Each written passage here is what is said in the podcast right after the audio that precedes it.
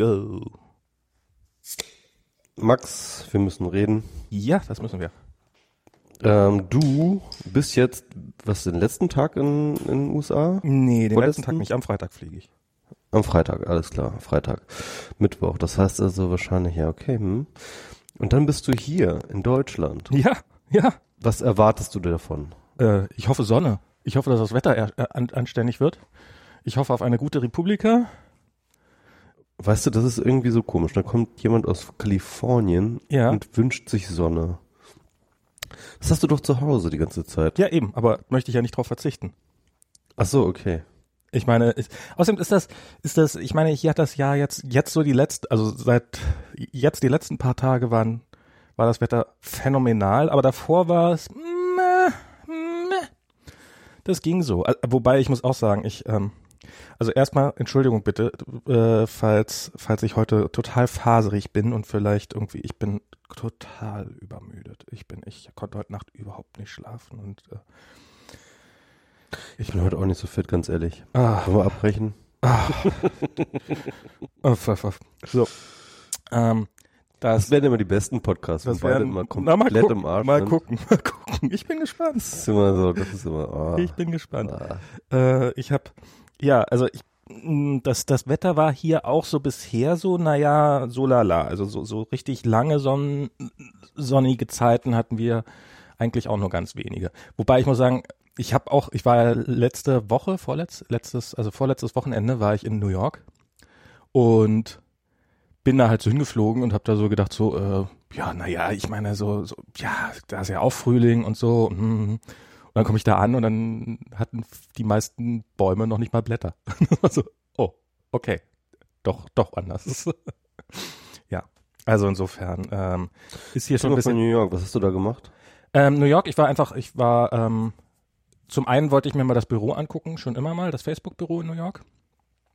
Zum anderen ähm, ergab es sich auch ganz gut, dass weil jemand, also unser Team sitzt teilweise in New York, teilweise in Menlo Park und weil jemand vom New Yorker Team an einem Projekt, also an einem Projekt von mir mitarbeiten will, ähm, habe ich gedacht, ach komm, ich fliege einfach rüber, wir unterhalten uns mal so zwei Tage oder sowas darüber, ich erkläre dir, wie alles geht und dann hänge ich noch zwei Tage Urlaub in New York dran. Ähm, und Warst du schon mal in New York vorher? ich war vor 20 Jahren in New York. Da stand das World Trade Center noch. 20 fucking Jahre. Und ich glaube, es sind eher mehr als 20. Ja, könnte, könnte 20 Jahre sein. 98, 97, so in dem Dreh. Mhm. So als, ähm, ja, da dürfte ich noch Teenager gewesen sein. Oder da war ich noch Teenager. Das war, ähm, ja, das war eine sehr andere Zeit. Und ich habe, ich muss sagen, ich bin, ich habe New York sehr, sehr anders in Erinnerung gehabt. Ich habe es damals als so eine, als eine sehr roughe, sehr harte Stadt so erlebt. Das war es damals ja auch. Ich meine, Ende der 90er war, glaube ich, so auch mit die höchste Zeit der Kriminalität. Also ich glaube, Mitte der 90er war die, war die höchste Zeit so, ne? Aber ja, das kann durchaus damals sein. war New York so richtig, eine richtig harte Stadt so. Also da wurdest du halt ständig überfallen und so ein Scheiß. Ich, ich weiß nicht, ob sich nur meine Wahrnehmung geändert hat. Also vielleicht ist es eine Mischung aus beiden. Wahrscheinlich hat sich auch meine Wahrnehmung geändert. Ich meine, ich war damals 18, noch nie in Amerika gewesen und so weiter und so fort. Sicherlich auch ein bisschen, bisschen naiver ähm, oder ein bisschen, bisschen andere Wahrnehmung. Aber ich glaube auch, dass sich die Stadt ganz massiv geändert hat. Also es ist, ähm, ist und ich fand's sehr, sehr cool, muss ich sagen. Ich hätte nicht gedacht, dass es mir so gut gefallen würde. Ähm, ich habe mir überhaupt nichts beigedacht. Ich habe das halt, wie ich dir gerade so gesagt habe, weißt du, so, ja, ich wollte mir eh mal das Büro angucken und ähm, ja, und ach, ist ja eine gute Gelegenheit und relativ spontan den Flug gebucht und sowas. Und äh, dann stehe ich am World Trade Center Memorial und, und plötzlich wird mir klar, ach, dieses New York. Weißt du, so bis dahin war ich einfach nur irgendwie, irgendwie Stimmt, da war doch was. da war doch, also so, so, so, dieses, bis dahin war das einfach nur, waren das nur viele hohe Häuser und dann war, fuck, ich bin in New York. Also weißt du, so diese, dieser Moment. Und das war schon, das war, ähm, das, das, das war sehr lustig. Ich habe äh, Mario Sixtus getroffen da, bin mit Mario Sixtus durch die, durch den Abend gelatscht, War witzig. der gerade äh, in New York war zu dem Zeitpunkt. Ich glaube, jetzt ist er schon wieder weg. Mhm. Ähm, und, und ja, es war ein sehr spannendes Erlebnis. Ähm, ich war auf dieser, dieser Highline. Du kennst dich ja ein bisschen aus New York, ne? Hm, ja, ja. Ähm, also ich war auf dieser Highline, kennst du das? Ja, ja, die war aber noch nicht, also als ich da war 2010, war die noch nicht ganz fertiggestellt, ah. aber halt schon Teile. Ja. Und äh, das, das war, glaube ich, gerade die Eröffnung. Ich glaube, das 2010 haben die gerade erst äh, haben okay, die gerade das Ding erst eröffnet. Aber das, äh, das Projekt ging noch viel länger. Also das heißt, ähm, es dürfte jetzt viel länger sein, die Strecke, ne? Ähm, die, die, die ist schon, keine Ahnung, wie viel länger die Also die Highline ist ja, ist ja so eine still, ist das eine genau. stillgelegte Bahnstrecke, ne? Das ist eine stillgelegte High, Bahnstrecke. Ich habe mir da ein bisschen was. High, High-Strecke, also so, so eine Hoch, Hochbahnstrecke. Genau. Die dann halt begrünt wurde, so eine Art Park da drauf gemacht. Wurde. Genau. Und halt so noch die alten Gleise noch so ein bisschen mit einbezogen und man sieht die noch, ist alles halt so ein bisschen, macht so ein bisschen cool improvisierten Eindruck, also jetzt überhaupt nicht schlimm improvisiert, mhm. sondern und du kannst halt an allen möglichen Stellen hochklettern, so an, an Treppen auf über diese diese Bahn rüber. Und dann, ja, und dann, und da waren natürlich massenhaft Leute. Also es war so irgendwie das zweite halbwegs schöne Wochenende oder also der, der Sonnabend war mhm. totales. Scheißwetter, der Sonntag war super Wetter und alle Leute natürlich draußen und ich da mittendrin. Das war großartig hat sicherlich auch dazu beigetragen, dass New York sehr freundlich wirkte, so dieses die, ja, ja, Wetter. Also ein schönes Wetter genau. immer ganz vorteilhaft. Aber es ist, was, was, was krass ist, ist der Unterschied zur Westküste hier. Es war mir nicht so bewusst, wie groß der ist. So, so rein, rein visuell schon. Das ist ähm, so zum einen, zum einen die Menschen, die sehen halt irgendwie verlebter aus vom Winter, ich weiß es nicht, keine Ahnung. Also sind sind halt sehen mehr so wie, wie Berliner aus. Ich vielleicht nee, also ich habe so, du hast so Typen von Menschen gesehen, die die es hier einfach nicht gibt. Also so zum Beispiel die was ich gesehen habe, so eine so eine Frau, die war halt auch bei so einem Imbissessen, die die war, ich würde sagen, irgendwie aus der Finanzwirtschaft halt so eine ähm, schöne, etwas ältere, perfekt gestylte Frau, so ähm, du, du, du siehst ihr an, dass sie, dass sie tough ist und so und alles. Und das ist ein Typus Mensch, den siehst du hier in Kalifornien einfach nicht. Hier hast du entweder, entweder hast du arme Menschen, dicke Techies oder extrem schöne Menschen, die, die aber auch so ein bisschen, die, die alle sehr jung aussehen.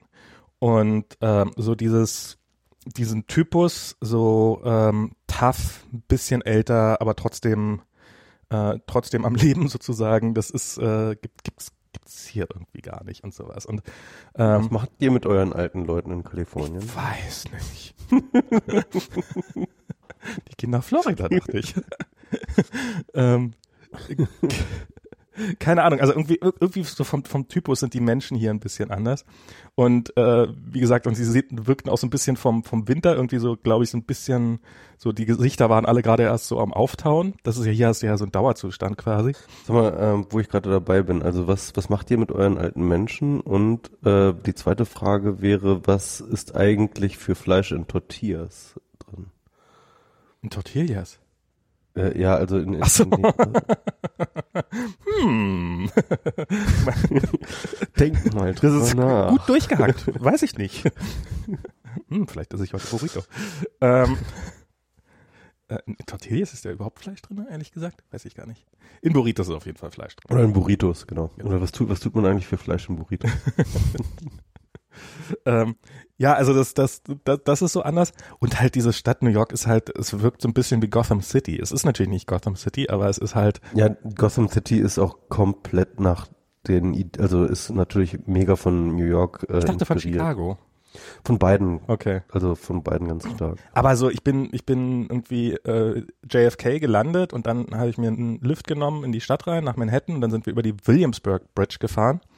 Und die sieht halt auch, das ist so ein Stahlmonster auch. Da fährt mittendrin, fährt der Zug rüber und so. Und ich bin also, da mit dem Fahrrad drüber gefahren. Ja, ja, ich habe ähm, Sixtus meinte, dass man da auch gut drüber laufen kann und dass man auch mit dem Fahrrad drüber fahren kann. Aber es sind auch so eine, so eine Form von, ich weiß nicht, das ist, äh, das, das äh, ist, ist sehr, ist sehr charakteristisch, sage ich jetzt mal. Das ist kenne kenn ich von hier auch nicht sowas. Und und dann natürlich diese krasse Vertikalität. Also wenn du so irgendwie ist ja auch bekannt, dass LA ist halt eher so flach, horizontal, die Stadt dehnt sich halt in die Breite aus und New York ist halt dieses Vertikal und das siehst du, das siehst du in eigentlich in jeder, wenn du irgendwo durch die Straße gehst oder sowas, siehst du das sofort. Immer. Ja. Und das ist, das ist echt, ähm, hatte ich nicht gedacht, dass die Unterschiede so groß sind. Oder ähm, so, so, so, so ja, plakativ. Doch, doch. Ähm, ja. Ach, ich will auch mal wieder hin. Ja, ja. Also muss ich, muss ich wirklich sagen, das so, so New York hat mir echt gut gefallen. Könnte ich mir auch nochmal vorstellen. Und äh, was total krass war, war das Facebook-Büro. weil ähm, ich bin halt so ich, ich hab mich, bin abends angekommen, der Flug hatte zwei Stunden Verspätung, ich bin noch ins Hotel, habe noch irgendwo was gegessen, bin dann schlafen gegangen, ähm, habe mittendrin festgestellt, dass ich noch eine, ähm, eine Nagelfeile brauche, weil mein Fingernagel eingerissen war und bin dann noch Nagelfeile kaufen gegangen, um dann festzustellen, dass im Hotelzimmer eh welche waren. Und bin dann am nächsten Morgen irgendwie los, ähm, viel noch total übermüdet, weil halt drei Stunden Zeitverschiebung und und ich sowieso wenig geschlafen hatte und so und ähm, lauf so durch New York und habe mich halt per Google äh, bei, äh, so navigieren lassen und plötzlich sehe ich an so einer Hauswand, ich wusste schon, dass sie am richtigen Haus bin, aber sehe ich so ein so ein Ein-Badge-Ding. Also bei Facebook, ich habe so eine so eine Badge ähm, und die hat halt ein äh, auf in Menlo Park hat die halt ein relativ spezifisches Aussehen. Die äh, ist so ein bisschen blau angeleuchtet, so ein bisschen Facebook-blau und sowas. Und plötzlich sehe ich so ein Ein-Badge-Ding und ich halt mal so meine Badge gegen und dann geht die Tür auf und dann gehe ich rein und gehe so ein Stockwerk hoch und plötzlich stehe ich in einem Facebook-Büro, was halt ganz so absolut klar Facebook-Büro ist und ich weiß sofort, wo alles ist.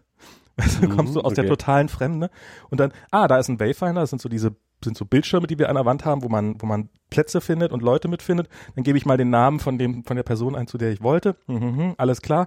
So, rübergelaufen, nochmal kurz an der Micro Kitchen vorbei, noch was zu trinken mitgenommen. Ah, die Milchsorten sehen ja anders aus. Merkwürdig. Alles anders in New York. Aber ansonsten halt, aber ansonsten ist das halt so extrem ähnlich. Also natürlich ein bisschen anders. Die Decken sind ein bisschen niedriger und sowas, aber es ist halt so, die ganze Ausstattung ist extrem ähnlich. Und das war, das war schon, äh, das war sehr, sehr lustig, das zu sehen. Du bist halt in dieser komplett fremden Stadt und plötzlich trittst du in diesen Raum rein und, und es ist erstaunlich vertraut. ja. Das ist echt cool. Mhm. Und auch so diese berühmten, dieses Decken abhängen, also dass keine, dass die, dass die Deckenverkleidung nicht da ist, das kommt in New York auch sehr, sehr geil rüber in diesen alten Gebäuden. Ja. Und was habe ich noch gemacht? Gar nicht so irre viel. Am, am Science Marsch habe ich teilgenommen. Ah ja. Ähm, bei, bei, bei schlimmsten Regen im Central Park war ich einmal kurz für ein paar, für eine halbe Stunde. Genau, und dann hast du äh, ein paar Soldaten gezeigt, in welche Richtung Nordkorea liegt. Oder was da waren halt so plötzlich irgendwelche, äh, waren halt irgendwelche Soldaten und äh, die halt so, tatsächlich so ein bisschen verlaufenden Eindruck machten. Und das ist, das ist echt irre, wie schnell sich die Politik ändert, oder? Zu dem Zeitpunkt sah es so aus, als als ob äh, Nordkorea bald dem Erdboden gleichgemacht wird und äh, jetzt vorgestern hat Trump gesagt, dass er, dass es ihm eine Ehre wäre, äh, Kim Jong-un noch mal im Weißen Haus zu empfangen. Echt, ja? Das habe ich gar nicht mitgekriegt. Hast du gar nicht mitgekriegt? Ja, das war, nee. das war Montag war ja Tag der Interviews. Mit anderen Worten, Montag war Tag der widersprüchlichen Aussagen. Ich muss ganz ehrlich sagen, ne? Ja. Also jetzt, jetzt sind wir schon wieder bei Trump. Ja, ja, natürlich. Also wir haben jetzt auch schon den Einlauf gekriegt. Irgendwie ist es zu viel Trump und Trump, Trump, Trump, Trump. Es nervt. Und ganz ehrlich, ich muss ganz ehrlich sagen, mich nervt's auch. Und das ist auch der Grund, warum ich da so ein bisschen, äh, ich habe da wirklich so ein bisschen ähm, die Ketten gelöst, weil ähm, so, so die die Faszination hält. Ich habe das, ich habe das in einem Tweet letztens so versucht zu formulieren. Stellt euch vor, ihr steigt in ein, äh, in ein Flugzeug und merkt, dass der Pilot komplett betrunken seid, ist, aber dann schlaft ihr dann doch irgendwie ein beim Flug. so, so, so geht's mir, ja. Also, was ist so, äh, klar, ne, irgendwie sitzt man die ersten vier Stunden so in seinem Sessel und denkt sich, oh Gott, oh Gott, das wird nicht gut gehen. Ja.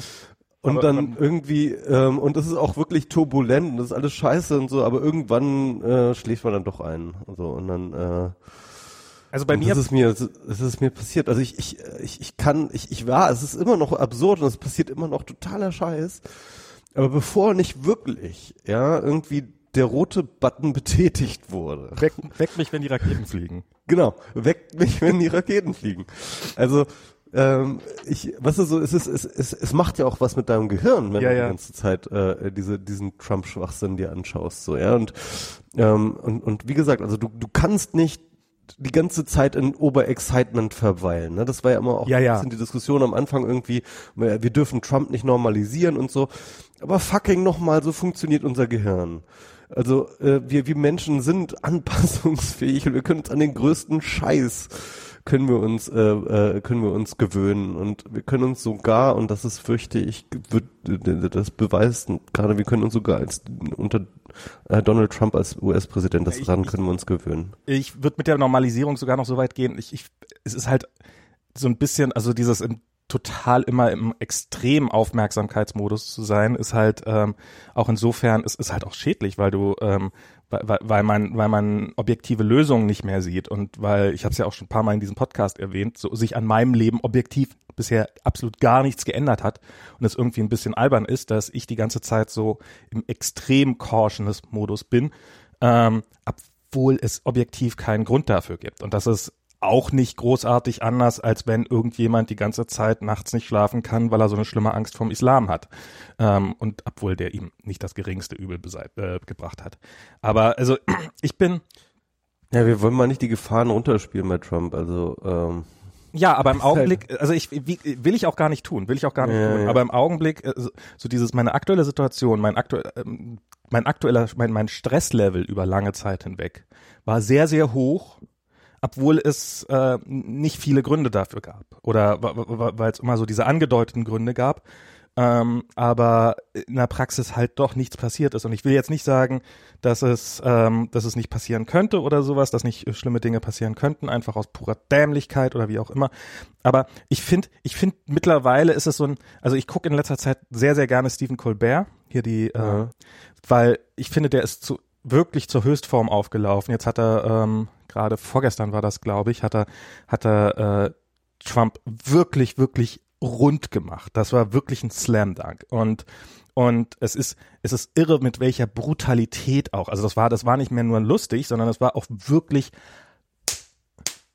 hartes Angehen. Ähm, und ja. äh, von, von Trump, mit welcher Brutalität es normal geworden ist, dass man, dass man äh, das, also wie, wie, wie dieses, dieser Respekt vor dem Amt kommt, also so, sofern er unter, so, also wahrscheinlich war er, ich meine, okay, äh, wir reden von, von einem Respekt vor einem Amt, äh, bei dem ähm, Nachrichtensender, also bei dem der aktuelle Präsident äh, jahrelang so getan hätte, als ob, ob, ob die nicht legal wäre, diese, diese Präsidentschaft. Also insofern, ähm, dass, dass äh, der Respekt vor dem so, Amt also, hielt sich schon immer in Grenzen. Obama aber, wurde auch nicht gerade mit Samthandschuhen angepasst. Ja, ja. Ähm, Verschwörungstheorien. Äh, das, das stimmt. Aber es ist, ist so, also dieses, dieses, dieses, also so von der linken Seite, diese Comedians, dass die, dass die, also ich meine, die haben, dass irgendwie Leute angegriffen werden auf der rechten und auf der konservativen und äh, Seite und so weiter, das, das, das war halt schon immer. Aber mit welcher, mit welcher Vehemenz das inzwischen passiert, mit welcher, mit welcher Gnadenlosigkeit, also absolut berechtigten, muss ich sagen, absolut berechtigten Gnadenlosigkeit. Also es war, ähm, ich wirst ja wahrscheinlich gesehen haben, am Montag gab es ja dieses CBS-Interview ähm, mit, äh, wo, wo Trump einfach Oh nein, mit dem, mit dem Civil War, ne? Oh Gott. Nee, nee, das, das meine ich, das meine ich. Das war ein anderes Interview. Das war ein anderes, das war ein anderes Interview. Oh Gott. Was hat er denn noch erzählt? Das war wirklich, es hat, ich habe so einen Tweet gelesen, wo so alles drin stand. Ja, er hat, äh, er hat, äh, also er hat halt diverse Interviews geführt und er hat, er hat irgendwann mal hat er gesagt, ja, wir müssen die Banken auflösen, dann doch nicht, so, so einmal Wall Street, wumm. Dann hat er in irgendeinem Gespräch hat er eine Benzinsteuer in Erwägung gezogen. Äh. Dann hat er halt gesagt, Civil War, niemand weiß, worum es dabei ging, warum haben die eigentlich gekämpft. Das Geilste war ja, es ging eigentlich um Andrew Jackson, also ja, ja. Äh, so, so, so, sag ich mal, der zweitdurchgeknallteste Präsident der Vereinigten Staaten, der je gelebt hat, ja bisher war es der erst durchgeknallteste, ja, okay. aber jetzt ist der zweit durchgeknallteste. Ich, ich wusste tatsächlich Und, gar nicht über Andrew Jackson. Naja, also, äh, also ich weiß davon, weil Trump schon seit immer mit so. Andrew Jackson verglichen ja. wird, weil das wirklich der einzige ist, der in Sachen Jetzt vergleich das ich selber. Lunatics, also, also Andrew Jackson ähm, über den ist übermittelt, dass er halt äh, schon vor seiner Präsidentschaft mehrere Leute eigenhändig getötet hat. Oh. Kein Wunder, dass, dass Trump ihn mag. Trump hat ja, genau, dann hat, dann hat sich Trump. er war, er war, er war, er war, er war so ein, er war so ein, äh, äh, auch so ein Hauding und so ein Populist auch, ja, also war halt auch so ein Megapopulist. Ähm, und er hat, äh, es gibt so diesen schönen überlieferten Satz, dass irgendwie das Supreme Court hat irgendwelche Dinge entschieden, ähm, und Andrew Jackson hat daraufhin, also war natürlich auch Plantagenbesitzer und Rassist. Ne? Ja, und Sklavenbesitzer. Ähm, ich, ich glaube sogar auch Slavenbesitzer, ja. Und, ähm, und das Supreme Court hat irgendwelche Dinge entschieden und äh, Andrew Jackson meinte so, ähm, ja, dann bin ich ja mal gespannt, wie äh, der Supreme Court ihre Entscheidung durchsetzen wird. Also halt einfach okay. mal ganz klar gedroht mit Exekutive wird sich halt einfach nicht an Gerichtsentscheidungen. Also ziemliche Ähnlichkeiten ja, parallel. Okay. Ähm, aber aber äh, die unterstellte Position zum Bürgerkrieg, die Trump äh, dort ja. in dem Interview ihm unterstellt, also dass er gegen den Bürgerkrieg gewesen wird, wäre und Donald Trump kann das ja total verstehen, worum ging es da überhaupt, ja. Ähm, Nobody knows. Ähm, kann jedenfalls so nicht stimmen, weil äh, Andrew Jackson war zum Anfang des Bürgerkriegs schon zwölf Jahre tot. Ich dachte 16 Jahre, aber ja, aber auf jeden Fall ja, oder, oder 16 sehr Jahre, ja. recht lang. Schon, schon, schon mehr als ein Jahrzehnt auf jeden Fall war er schon tot und und und das äh, äh so äh, naja und man kann jetzt über den Bürgerkrieg kann man durchaus darüber streiten, welche Gründe er hatte und es gibt verschiedene Gründe, mehr als einen und es gibt sicherlich auch ähm, ähm, war Sklaverei, die Abschaffung der Sklaverei war sicherlich zu der Zeit auch nicht der wichtigste Grund, kann ich mir gut jedenfalls nicht vorstellen. Es war aber auch ein Grund und rückblickend ist er definitiv der wichtigste Grund, glaube ich, warum dieser Bürgerkrieg äh, ausgefochten Ich glaube, damals war das schon tatsächlich der Hauptgrund. Ähm, da, damals übrigens waren das die Republikaner, die für die Abschaffung der Sklaverei waren. Das ist ja sowas, was man dann oder die Republikaner ja. haben sich im Laufe dieses, haben sich im Laufe des, des Bürgerkriegs gegründet und sind dann zu der Partei geworden, die, die für die Abschaffung der Sklaverei war. Ähm, ja. Äh, was, ja, nee, was, was ich eigentlich meine, welches Interview ich meine, das war mit CBS, ähm, wo er was was darin endete und das ist so das ist so das das das ist so die das die Quintessenz die von diesem die von diesem Video äh, von diesem Interview übrig bleiben wird. Er fragt ihn halt so naja wie ist das denn mit äh, mit den Obama Wiretapping stehst du weiterhin dazu? Wo wo wo wozu Trump sagt I, I stand by nothing. Ich stehe zu nichts. Das erstmal schon. Endlich mal was Wahres gesagt oder? hat er doch endlich mal was Wahres gesagt.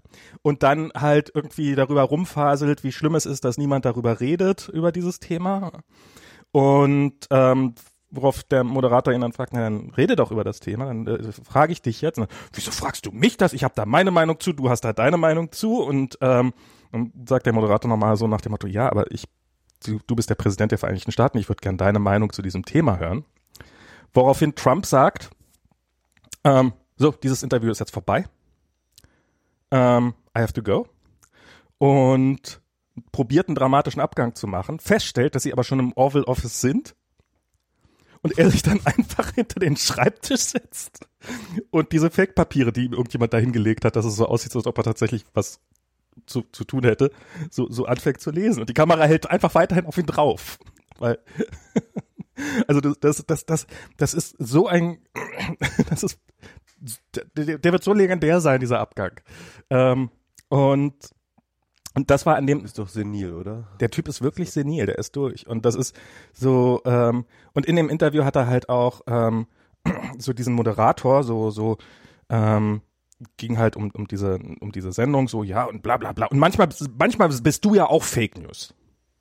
So, was offensichtlich jetzt, wie weit der Begriff Fake News schon gekommen ist, wenn Nachrichten kommen, denen ich nicht zustimme, dann ist es Fake News.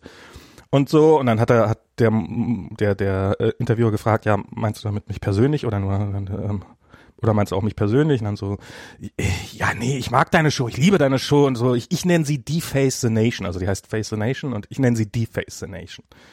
Ähm, und also wirklich so eine bizarre Arroganz auch und so eine so eine so eine so eine so eine so eine so eine, so eine Überheblichkeit und so dieses Machtausspielen, dass er dass er Menschen wie Dreck behandeln kann und sowas. Das das war das war hat wirklich auf, auch auf einer persönlichen Ebene, was so Trump angeht. Ich meine, dass er inhaltlich eine totale Niete ist.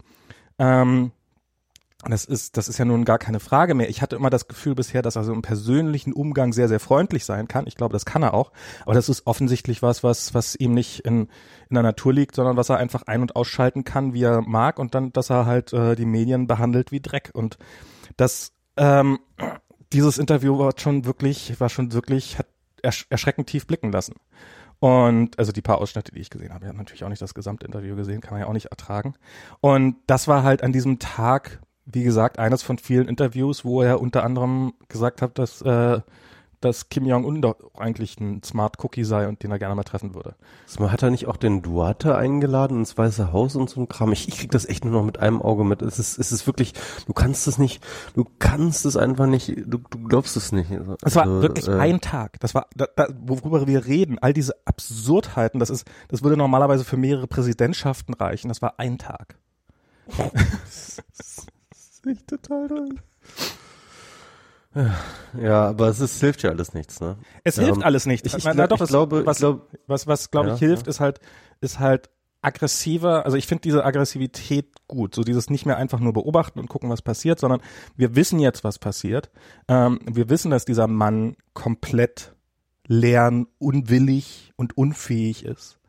Ähm, dass, dass er eine, eine offensive Dummheit an den Tag legt. Ich meine, er ist ja stolz auf seine Dummheit. Er weiß nur nicht, dass es Dummheit ist. Er hält das irgendwie für einen grandiosen Schachzug.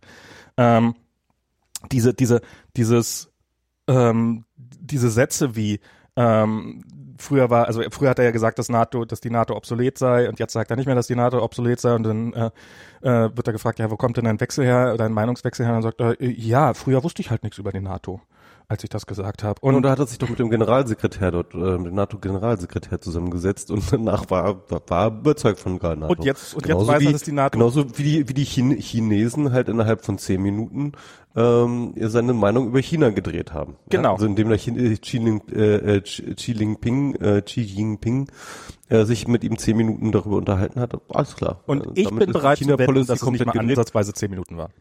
Das war ein Trump. Und, und, dann und hast du das mitgekriegt? Er wollte NAFTA kündigen, ja? Genau, das, das kam auch in diesem einen Interview kam das dann auch, wo er dann so sagt, ähm, so, so, ja, es gibt ja Gerüchte, dass du, eigentlich wollte ich es gerade jetzt machen, in dieser Sekunde, ich wollte dein Interview mit dir verschieben um NAFTA, aber dann habe ich meine Meinung doch geändert. Genau. Und weißt du was? Äh, das war ja so, dass dann halt irgendwie, ich glaube, das hat wahrscheinlich, die, das White House Staff hat das wahrscheinlich organisiert, ja, dass dann halt in innerhalb kürzester Zeit erst der mexikanische und dann der kanadische äh, Staatschef angerufen haben und dann nochmal auf ihn eingeredet haben. Ich glaube, das ist jetzt wirklich die Strategie. Das ist jetzt richtig. So, so geht man jetzt mit Trump um, ja. ähm, also er hört, glaube ich, nur auf seine Peers, was halt andere Staatschefs sind, ja.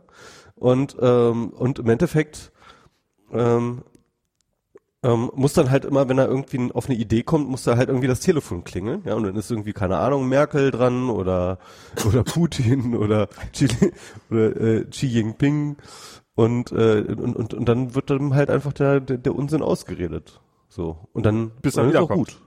Genau. Bis er halt auf die nächste Idee kommt halt, ja. ne? Ja, das ist, der, das ist, das, das ist wirklich, und, und ich meine, die, dieses, ich wollte dieses, ich wollte dieses Betreutes Interview, Regieren, ne? Das, wollte, das könnte man so nennen. Hm? Betreutes Regieren. Betreutes Regieren. Ich wollte dieses Interview verschieben, weil ich NAFTA kündigen wollte und jetzt habe ich mich doch umentschieden und ich werde NAFTA nicht kündigen. Und das ist was, was der, das ist dem nicht peinlich. Das ist dem nicht. Ich glaube, gerade diese Beliebigkeit und dieses aus dem Handstreich tun, ne, ist, glaube ich, so eine, so eine Machtgeste für ihn. Ne? Also ich ja, genau, das jetzt, ist. Wenn ich wollte, könnte ich jetzt einfach mal NAFTA gründen. Genau. Aber ich habe mich, ähm, aber vielleicht, vielleicht mache ich so nicht. Hey, wer weiß schon. Ja. I won't spoil it. Cliffhanger, nächste Folge, bleibt dabei. Genau. Und äh, wenn ihr alle jetzt nett zu mir seid, dann werde ich NAFTA vielleicht doch nicht kündigen. Hey? Was hat das mit nett, nett, nett zu tun? Das ist einfach, wenn die Quoten, sobald die Quoten schlechter werden, dann kündige ich halt NAFTA. Ja, oder, jetzt dann halt, oder wird dann Nordkorea bebombt oder so. Jetzt sieht's ah. ja so aus, als ob die, also die, was ja hier gerade noch köchelt, ist, dass die Republikaner mal wieder äh, Obamacare abschaffen wollen. Ja, haben die schon wieder eine neue Idee? Naja, sie haben halt im Wesentlichen die gleiche Idee gemacht, haben sie noch so gemacht, äh, haben sie noch so weit, haben, haben die Healthcare noch so weit entschlackt, dass jetzt auch die ganz, ganz Rechte zustimmen kann. Also der Freedom Caucus. Der Freedom Caucus hat schon seine Zusage. Ihnen fehlen, also sie dürfen maximal 22 Nein-Stimmen haben und gestern hatten sie irgendwie 20 Unentschiedene und so und so viele Nein-Stimmen dabei. Also es sieht alles nicht, es sieht nicht so aus, als ob sie es hinkriegen würden, aber sie sind, sie sind, sie sind dabei. Also es ist, ich glaube, Montag, äh, morgen ist der letzte Tag, wo sie dort noch abstimmen können. Danach ist erstmal irgendwie der Kongress, ähm, hat erstmal eine Pause für eine, für etwas über eine Woche oder sowas. Aber das köchelt hier schon seit Freitag rum, dass hier ähm, die, dass das auf Twitter die ganzen Aktivisten, hey, ruft eure Abgeordneten an, stellt euch sicher, dass die, dass, dass die richtig, richtig viele negative Anrufe kriegen und sowas. Hm. Ähm, das hat ja beim letzten Mal sehr, sehr viel gebracht. Aber das ist, ähm, da, das kommt auch wieder. Ähm, dass den Leuten und und jetzt also jetzt auch endlich wieder so Sachen wie man das ja sie müssen das noch mal probieren. Ich meine das ist sie haben ja echt das Gesicht verloren. Sieben Jahre reden die davon und dann sind sie an der Macht und dann kriegen sie es nicht. Glaube ich ähm, ja aber aber aber also es ist halt ähm, das ist das ist auch also Paul Ryan hat wohl gesagt this is what defines us also Leuten, die, die, das ist mittlerweile so, die, soweit ist die Republikanische Partei abgerutscht, dass sie ähm, als ihre DNA bezeichnet, Leuten die, die Krankenversicherung wegzunehmen. Und turns out, uh, healthcare is hard. Turns out Healthcare. Ja, und ich bin, ich bin halt, das ist halt, auf der einen Seite bin ich halt so ein bisschen so wie du, denk mir so, naja, die haben es schon mal nicht geschafft, na klar, probieren sie es jetzt nochmal, ist doch logisch, werden sie auch dieses Mal nicht hinkriegen. Auf der anderen Seite ist es aber auch so ein bisschen so, wenn man einmal nicht aufpasst, dann haben sie es doch geschafft. Ähm, und also du weißt ja nicht, woran das im Endeffekt dann hängt, an welchen, wer sich dann wo und wer da wie eingeschüchtert wird und äh, und so weiter und so fort. Also auf jeden Fall ja.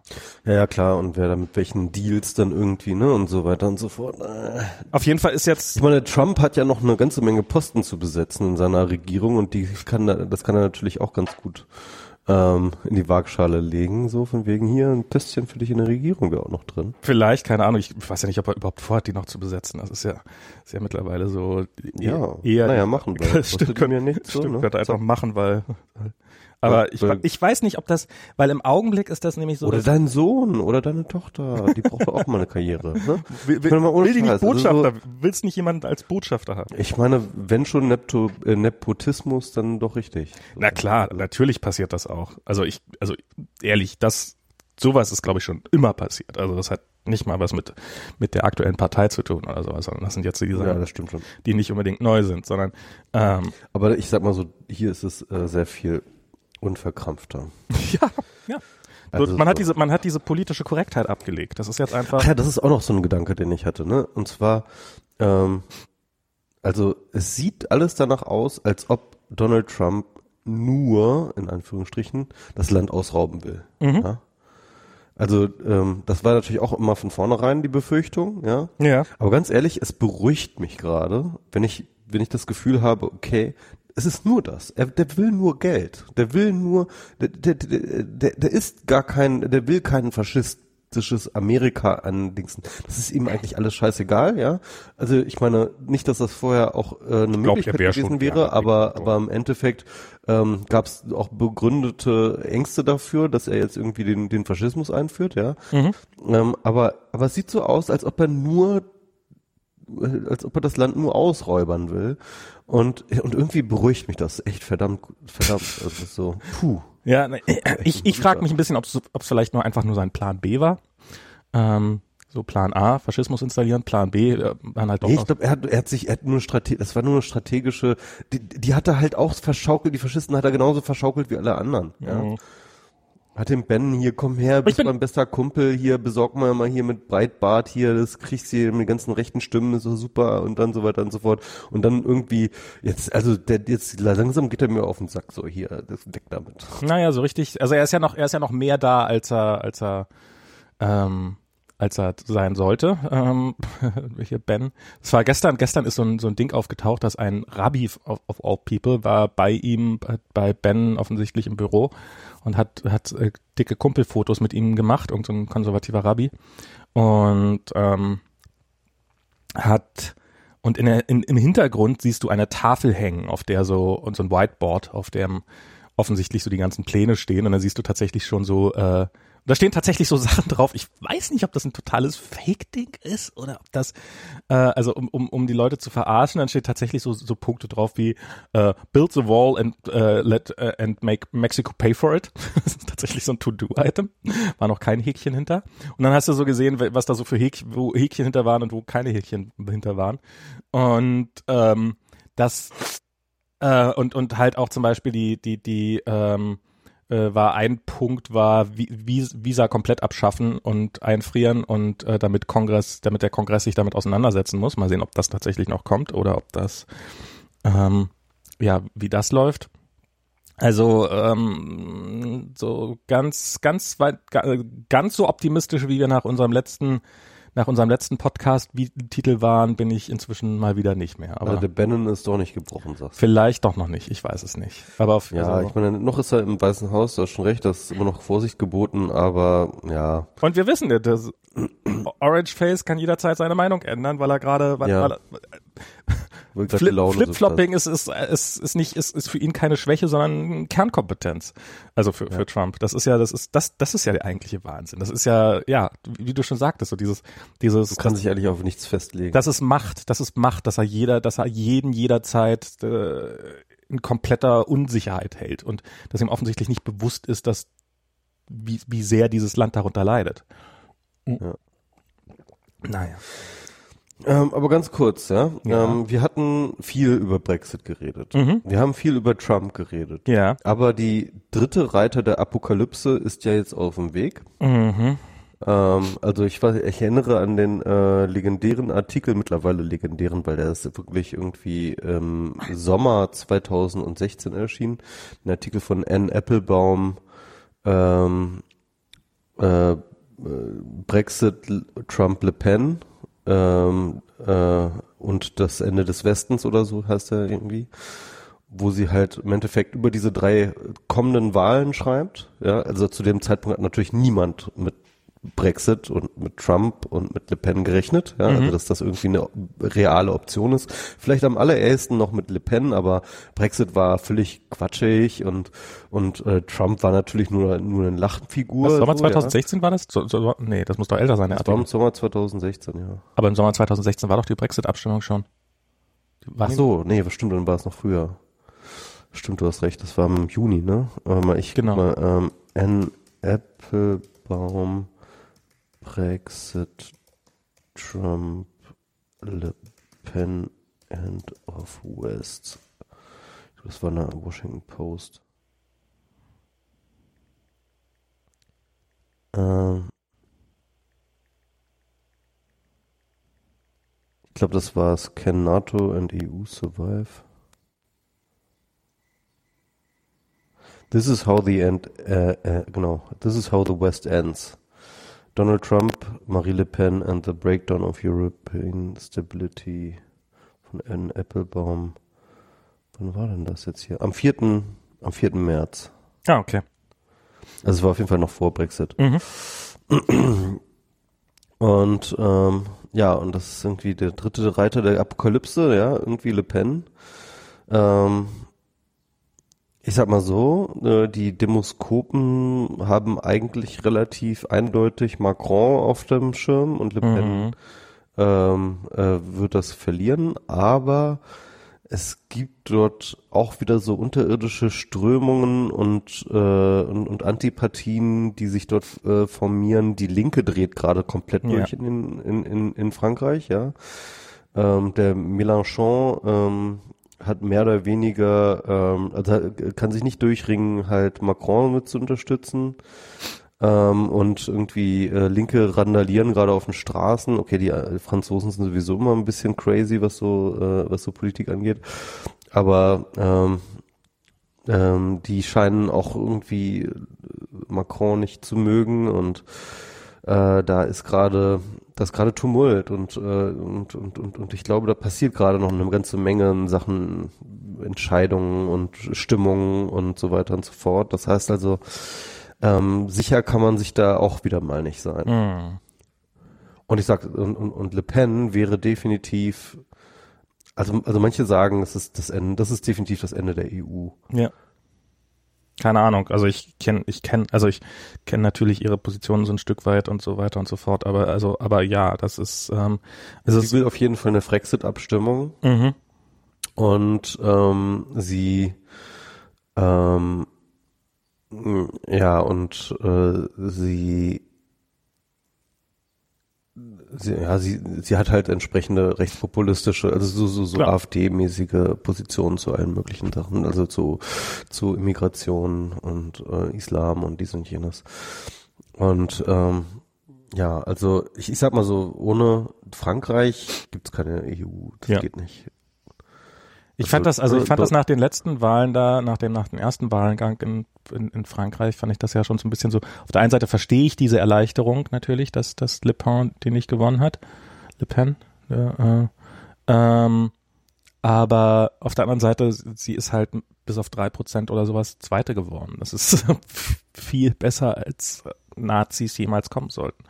Und das macht mir, ja, das ist, ähm, das ist was, was, also so diese, diese Gefahr ist, glaube ich, noch, noch nicht gebannt. Wir, wir sollten nicht, wir sollten nicht zu optimistisch werden. Wir sollten nicht zu voreilig sein. Ja. Ähm, das kann, das kann jederzeit noch reinknallen. Und ich finde, ich finde es irre, wie jetzt gerade so dieser, ähm, in Großbritannien, das ist ja jetzt auch Wahlkampf, haben sie ja Wahlen ausgerufen, kurz Ja, oh Gott, ja, das ist auch, das ist auch so ein Thema, alter Schwede, ey. Ne, Mays, auf einmal haut May da diese, diese neue Wahl, die Neuwahl raus. Ne? Das war auch so ein, boah, was jetzt geht, was geht jetzt ab? Na klar, die holt sich jetzt die Legitimation dafür. Hat wahrscheinlich irgendwie gesehen, dass die Umfragen gerade gut sind für sie. Ja. Und äh, wird wahrscheinlich sich. Und, und, und, und da auch wieder die Linke, ne, die halt einfach nicht so richtig äh, einen Schiss beko äh, geschissen bekommt, sich irgendwie zu positionieren.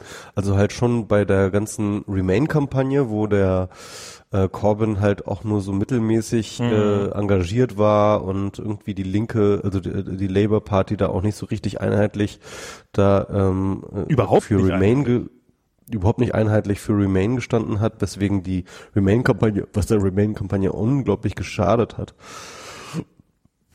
Und jetzt ähm, und und und und und jetzt ähm, und Corbyn halt aber auch danach nicht zurücktreten wollte, ne, sondern halt irgendwie eisern an seinem Posten festhält. Ja. Und ähm, und und jetzt äh, halt Labour so richtig in den Niedergang führt, weil die jetzt irgendwie Umfragewerte, also wer, wer sollte, warum sollte man Labour jetzt noch wählen? Ne? Also äh, was, was, was, was erhofft man sich davon? Ja, ähm, die, die wissen nicht so richtig, wo es langgehen soll. Die, die, die wissen, die haben noch nicht mal eine richtige Position zum Brexit. Ja, die reden halt was vom Soft Brexit so, aber ich meine, hä? Und äh, wie der aussehen soll und was weiß ich. Und May hat immerhin irgendwie, eine, die zeigt halt wenigstens klare Kante. Die, die führt zwar komplett in, in, in, in, in, in die, ins Verderben, ja. Aber, aber sie hat ein Feindbild. Genau, aber sie kann ein Feindbild erzeugen. Sie, sie, sie, ähm, sie tut zumindest stark und zumindest äh, so, als würde sie wissen, was sie tun, obwohl alle Leute außer ihr denken, die hat komplett den Verstand verloren und lebt in einer, in einer illusionären ähm, Fantasiewelt. Ne? Also mit dem, was sie sich da an, an Verhandlungen erhofft. erhofft. Das ist, äh, das ist auch so ein Schlamassel. Also, also, mh, was ich sagen wollte ist, man, ich kann schon, ich kann schon May ein bisschen verstehen, weil sie ähm, sie, sie ist halt in einer beschissenen Lage. Ne? Also äh, diese Brexit-Geschichte ist für die britische Regierung, egal welche britische Regierung, wirklich äh, strategisch unglaublich schlimm. Du hast halt irgendwie eine definierte Zeit von Artikel 50, zwei Jahre, ja, dann äh, bis der Prozess mhm. vollzogen sein muss. Und du bist einfach definitiv in der schwächeren Position. Mhm. Ja, also äh, du profitierst von dem Marktzutritt ähm, der EU an der EU viel mehr als der Marktzutritt äh, als die EU an dir. Ja, das ist halt so ein auch wieder so so ein, so ein Netzwerkding eigentlich. Das heißt also, ähm, ähm, der EU kann es relativ egal sein, wie Briten dabei rauskommt und den Briten kann es nicht egal sein, wie sie dabei rauskommen. Mhm. So, ja, das ist so ein bisschen die, ja, die, die, Verhandlungsposition. Nicht ganz so und, krass, äh, weil äh, ich meine, für die EU, EU kann es auch mehr oder weniger schlimm ausgehen, aber ja, die, ich glaube, die EU hat schon die deutlich besseren Karten in der Hand, was diese. Genau, also, also die, die EU könnte mit einem harten Brexit sehr viel besser leben eigentlich mhm. als die, äh, als, äh, als Großbritannien. Und ähm, da die Zeit sowieso befristet ist, kann die EU einfach sagen, so, ja, ähm, die können wie den ganzen Tag Däumchen drehen, ja. Mhm. Ähm, und wenn da nichts bei rauskommt, dann hat halt Brit Britannien Pech gehabt. so. Und, eigentlich, ähm, eigentlich kann man es genau umgekehrt sagen. Man könnte sogar sagen, die EU muss Großbritannien schon extrem weit entgegenkommen, damit das innerhalb von zwei Jahren machbar ist. Ja, eigentlich schon, ja. Und das heißt also mit anderen Worten, ähm, im Endeffekt ist Britannien in der Situation, dass sie eigentlich dort nur verlieren können. Mhm. Und das, obwohl eigentlich diese Verhandlungen, äh, je besser sie verlaufen, für beide eigentlich von Vorteil sind. Ne? Mhm. Also ähm, Ähm, aber im Endeffekt hat die EU nochmal ein politisch vitales Interesse daran, eine Penalty auf äh, Großbritannien zu machen, um einfach klar zu machen, dass sich ein äh, Exit äh, aus der EU nicht lohnt. Mhm. Ja, also das ist halt, also ein, ein, Signal zu setzen, dass sich ein Exit lohnt, ne, das wäre wirklich, das, das wäre das Ende der ja. EU, weil äh, dann würden andere kommen und sagen so etc. Das heißt also eigentlich hat ähm, die EU obwohl sie sich damit eigentlich selber ins Bein hackt, ja, ähm, hat sie sich, hat sie ein größeres Interesse daran, dass, dass, dass Britannien sogar einen schlechteren Deal ab, die, abbekommt. Die EU hat eher ein Interesse an einer schnellen Amputation, als um jetzt mal einen blöden Begriff und blöden Vergleich genau, rauszuholen. Ja, ja, ja, stimmt. Und ja, äh. Großbritannien ist das amputierte Glied. Ja, ähm, und deswegen ist, ist Theresa Mays Strategie ist halt zu sagen, wir spielen von vornherein auf den Hard Brexit. Ne? Das mhm. war ja das, was sie gesagt hat. Hard Brexit ähm, It is äh, und wahrscheinlich erstens in der Voraussicht, dass sie wahrscheinlich eh nichts Besseres kriegt. Ne? Damit hat sie, äh, kann sie, macht sie sozusagen einerseits Erwartungsmanagement, andererseits ähm, nimmt sie damit aber auch sozusagen den Druck aus der Verhandlung mit der EU raus, so dass von wegen ihr spielt auf Hard Brexit, ich spiele auf Hard Brexit. So dann so ein bisschen das das ähm, Level Field, äh, mhm. das Playing Level Field wieder ein bisschen bisschen planer machen. Ja ähm, das wieder ein bisschen ausgleichen. Ähm, ähm, das ist, glaube ich, so ein bisschen die Strategie, die dahinter steht und die ist auch durchaus sozusagen ähm, rational nachvollziehbar. Und, und die, das scheint ja auch relativ offen zu sein, die EU-Bürger, die jetzt gerade im Land nimmt, in, in quasi in Geiselhaft zu nehmen. Nämlich, ähm, das, das ist ja offensichtlich der EU ein wichtiger Punkt, dass halt diese Reisefreiheit für EU-Bürger weiterhin besteht in beide Richtungen. Mhm. Und ähm, das scheint ja doch so eine Sache zu sein, dass das äh, May da relativ deutlich, also das ist ja sowas, was, was sie rauszögern will. Das, das scheint so ihr einzig größeres Pfand genau, zu sein. Genau, das ist so ein bisschen ihr, ihr, ihr Unterpfand, ne? weil im Endeffekt ähm, reduziert sich das ja auf diese zwei Fragen. Also die eine, die eine Sache ist, das ist das, was die Großbritannien will, ist den Zugang zum Single Market. Ähm, und äh, das, was die EU will, ist Reisefreiheit. Ja? Und was das, was die Briten nicht wollen.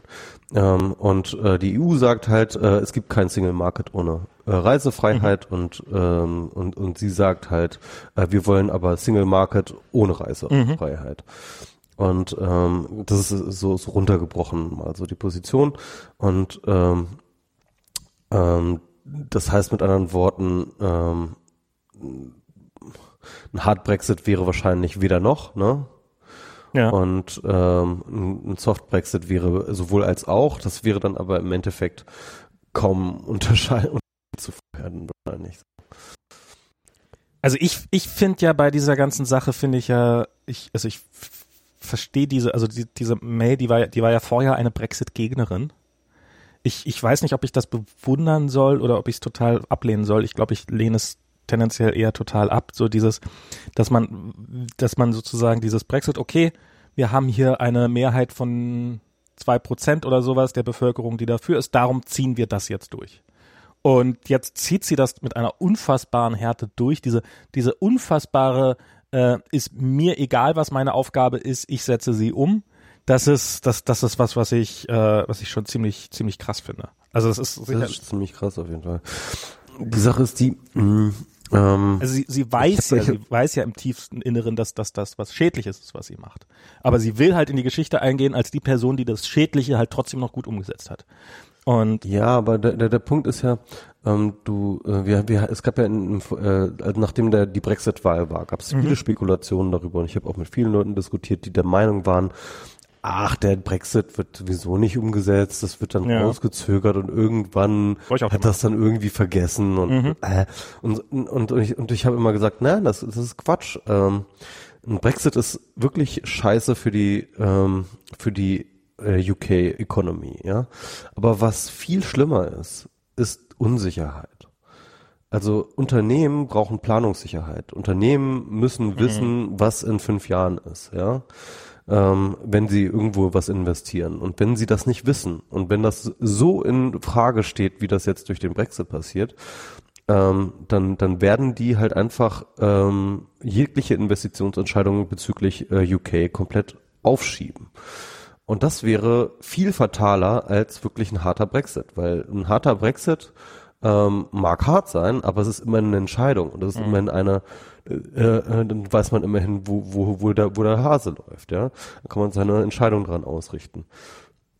Nichts hassen Unternehmen mehr als Unsicherheit. Mhm. Und, ähm, und, und äh, Theresa May hat völlig recht, wenn sie ähm, diese Unsicherheit versucht rauszunehmen. Mhm. Und ähm, da politisch wahrscheinlich ein Rücktritt vom Brexit einfach nicht drin ist, also erstens, weil du wahrscheinlich keine Mehrheit dafür kriegst, mhm. also weder in der Bevölkerung noch ähm, im Parlament, obwohl im Parlament eigentlich vorher ja ähm, äh, keine Mehrheit für den Brexit war. Aber das, die, die Abstimmung hat alles verändert. Ja? Also mhm. du kannst halt nicht mehr so tun, als ob das nicht im Raum stünde. Und das deswegen stimmt. brauchst du jetzt eine Entscheidung und die muss umgesetzt werden, und zwar so schnell wie möglich und, ähm, und so klar wie möglich. Hm. Ne? Also weil Unsicherheit ist äh, der größte Feind. Tja. Vielleicht, wahrscheinlich. Das ist ja auch, das ist ja auch ihr Mantra, ne? Dieses äh, strong äh, äh, Stability and Leadership oder sowas oder strong and sta stable Leadership oder sowas irgendwie. Das ist ihr Mantra, das sie ständig überall sagt. Ähm, ne? Naja. Aber was, was mich wirklich interessiert, und das gilt jetzt für ganz Europa, ja, ähm, und vielleicht darüber hinaus, ist halt wirklich diese, die Linke. Ey, wie, wie im Arsch ist eigentlich die Linke? Hm. Wie unfassbar im Arsch. Also jetzt in Frankreich, ja, wo sie halt irgendwie mit ihrem Mélenchon, wie viel hat der gekriegt? Irgendwie 11 Prozent oder was? Ich, ich weiß es nicht. Ich kenne die Zahlen tatsächlich nicht. Ja. Aber ja, hm. Vierter nee, geworden, oder? Schon. Das ist, so irre, wenn du die, ja, ich, wenn du die, diese Zahlen anguckst. Also ich habe zwar gesagt, die waren nur zwei Prozent, aber die, wie dicht die alle beieinander waren und wie und wie glasklar es ist, dass dass dass dass einfach nur, also dass dass äh, Le Pen Le Pen ähm, keine Chance hätte, wenn wenn wenn der Rest halbwegs einig gegen sie stünde. Und ähm, dass dass die sich jetzt so auseinanderstreiten lassen, ist wirklich unfassbar.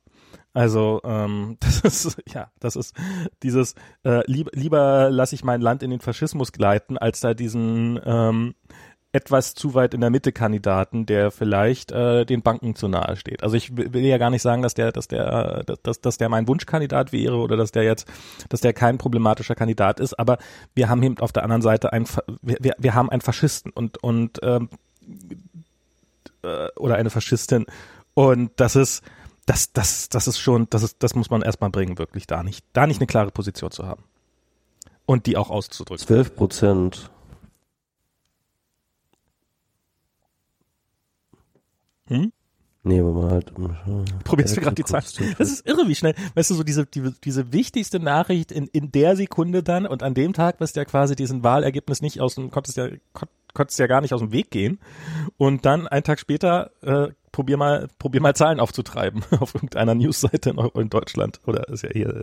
Nee, 19 Prozent, 19 Prozent. Um, he did not qualify for the second round voting, uh, winning 19 percent of the vote in the first round, placing fourth. Der vierte ist auch nur geworden. Ja, vierter.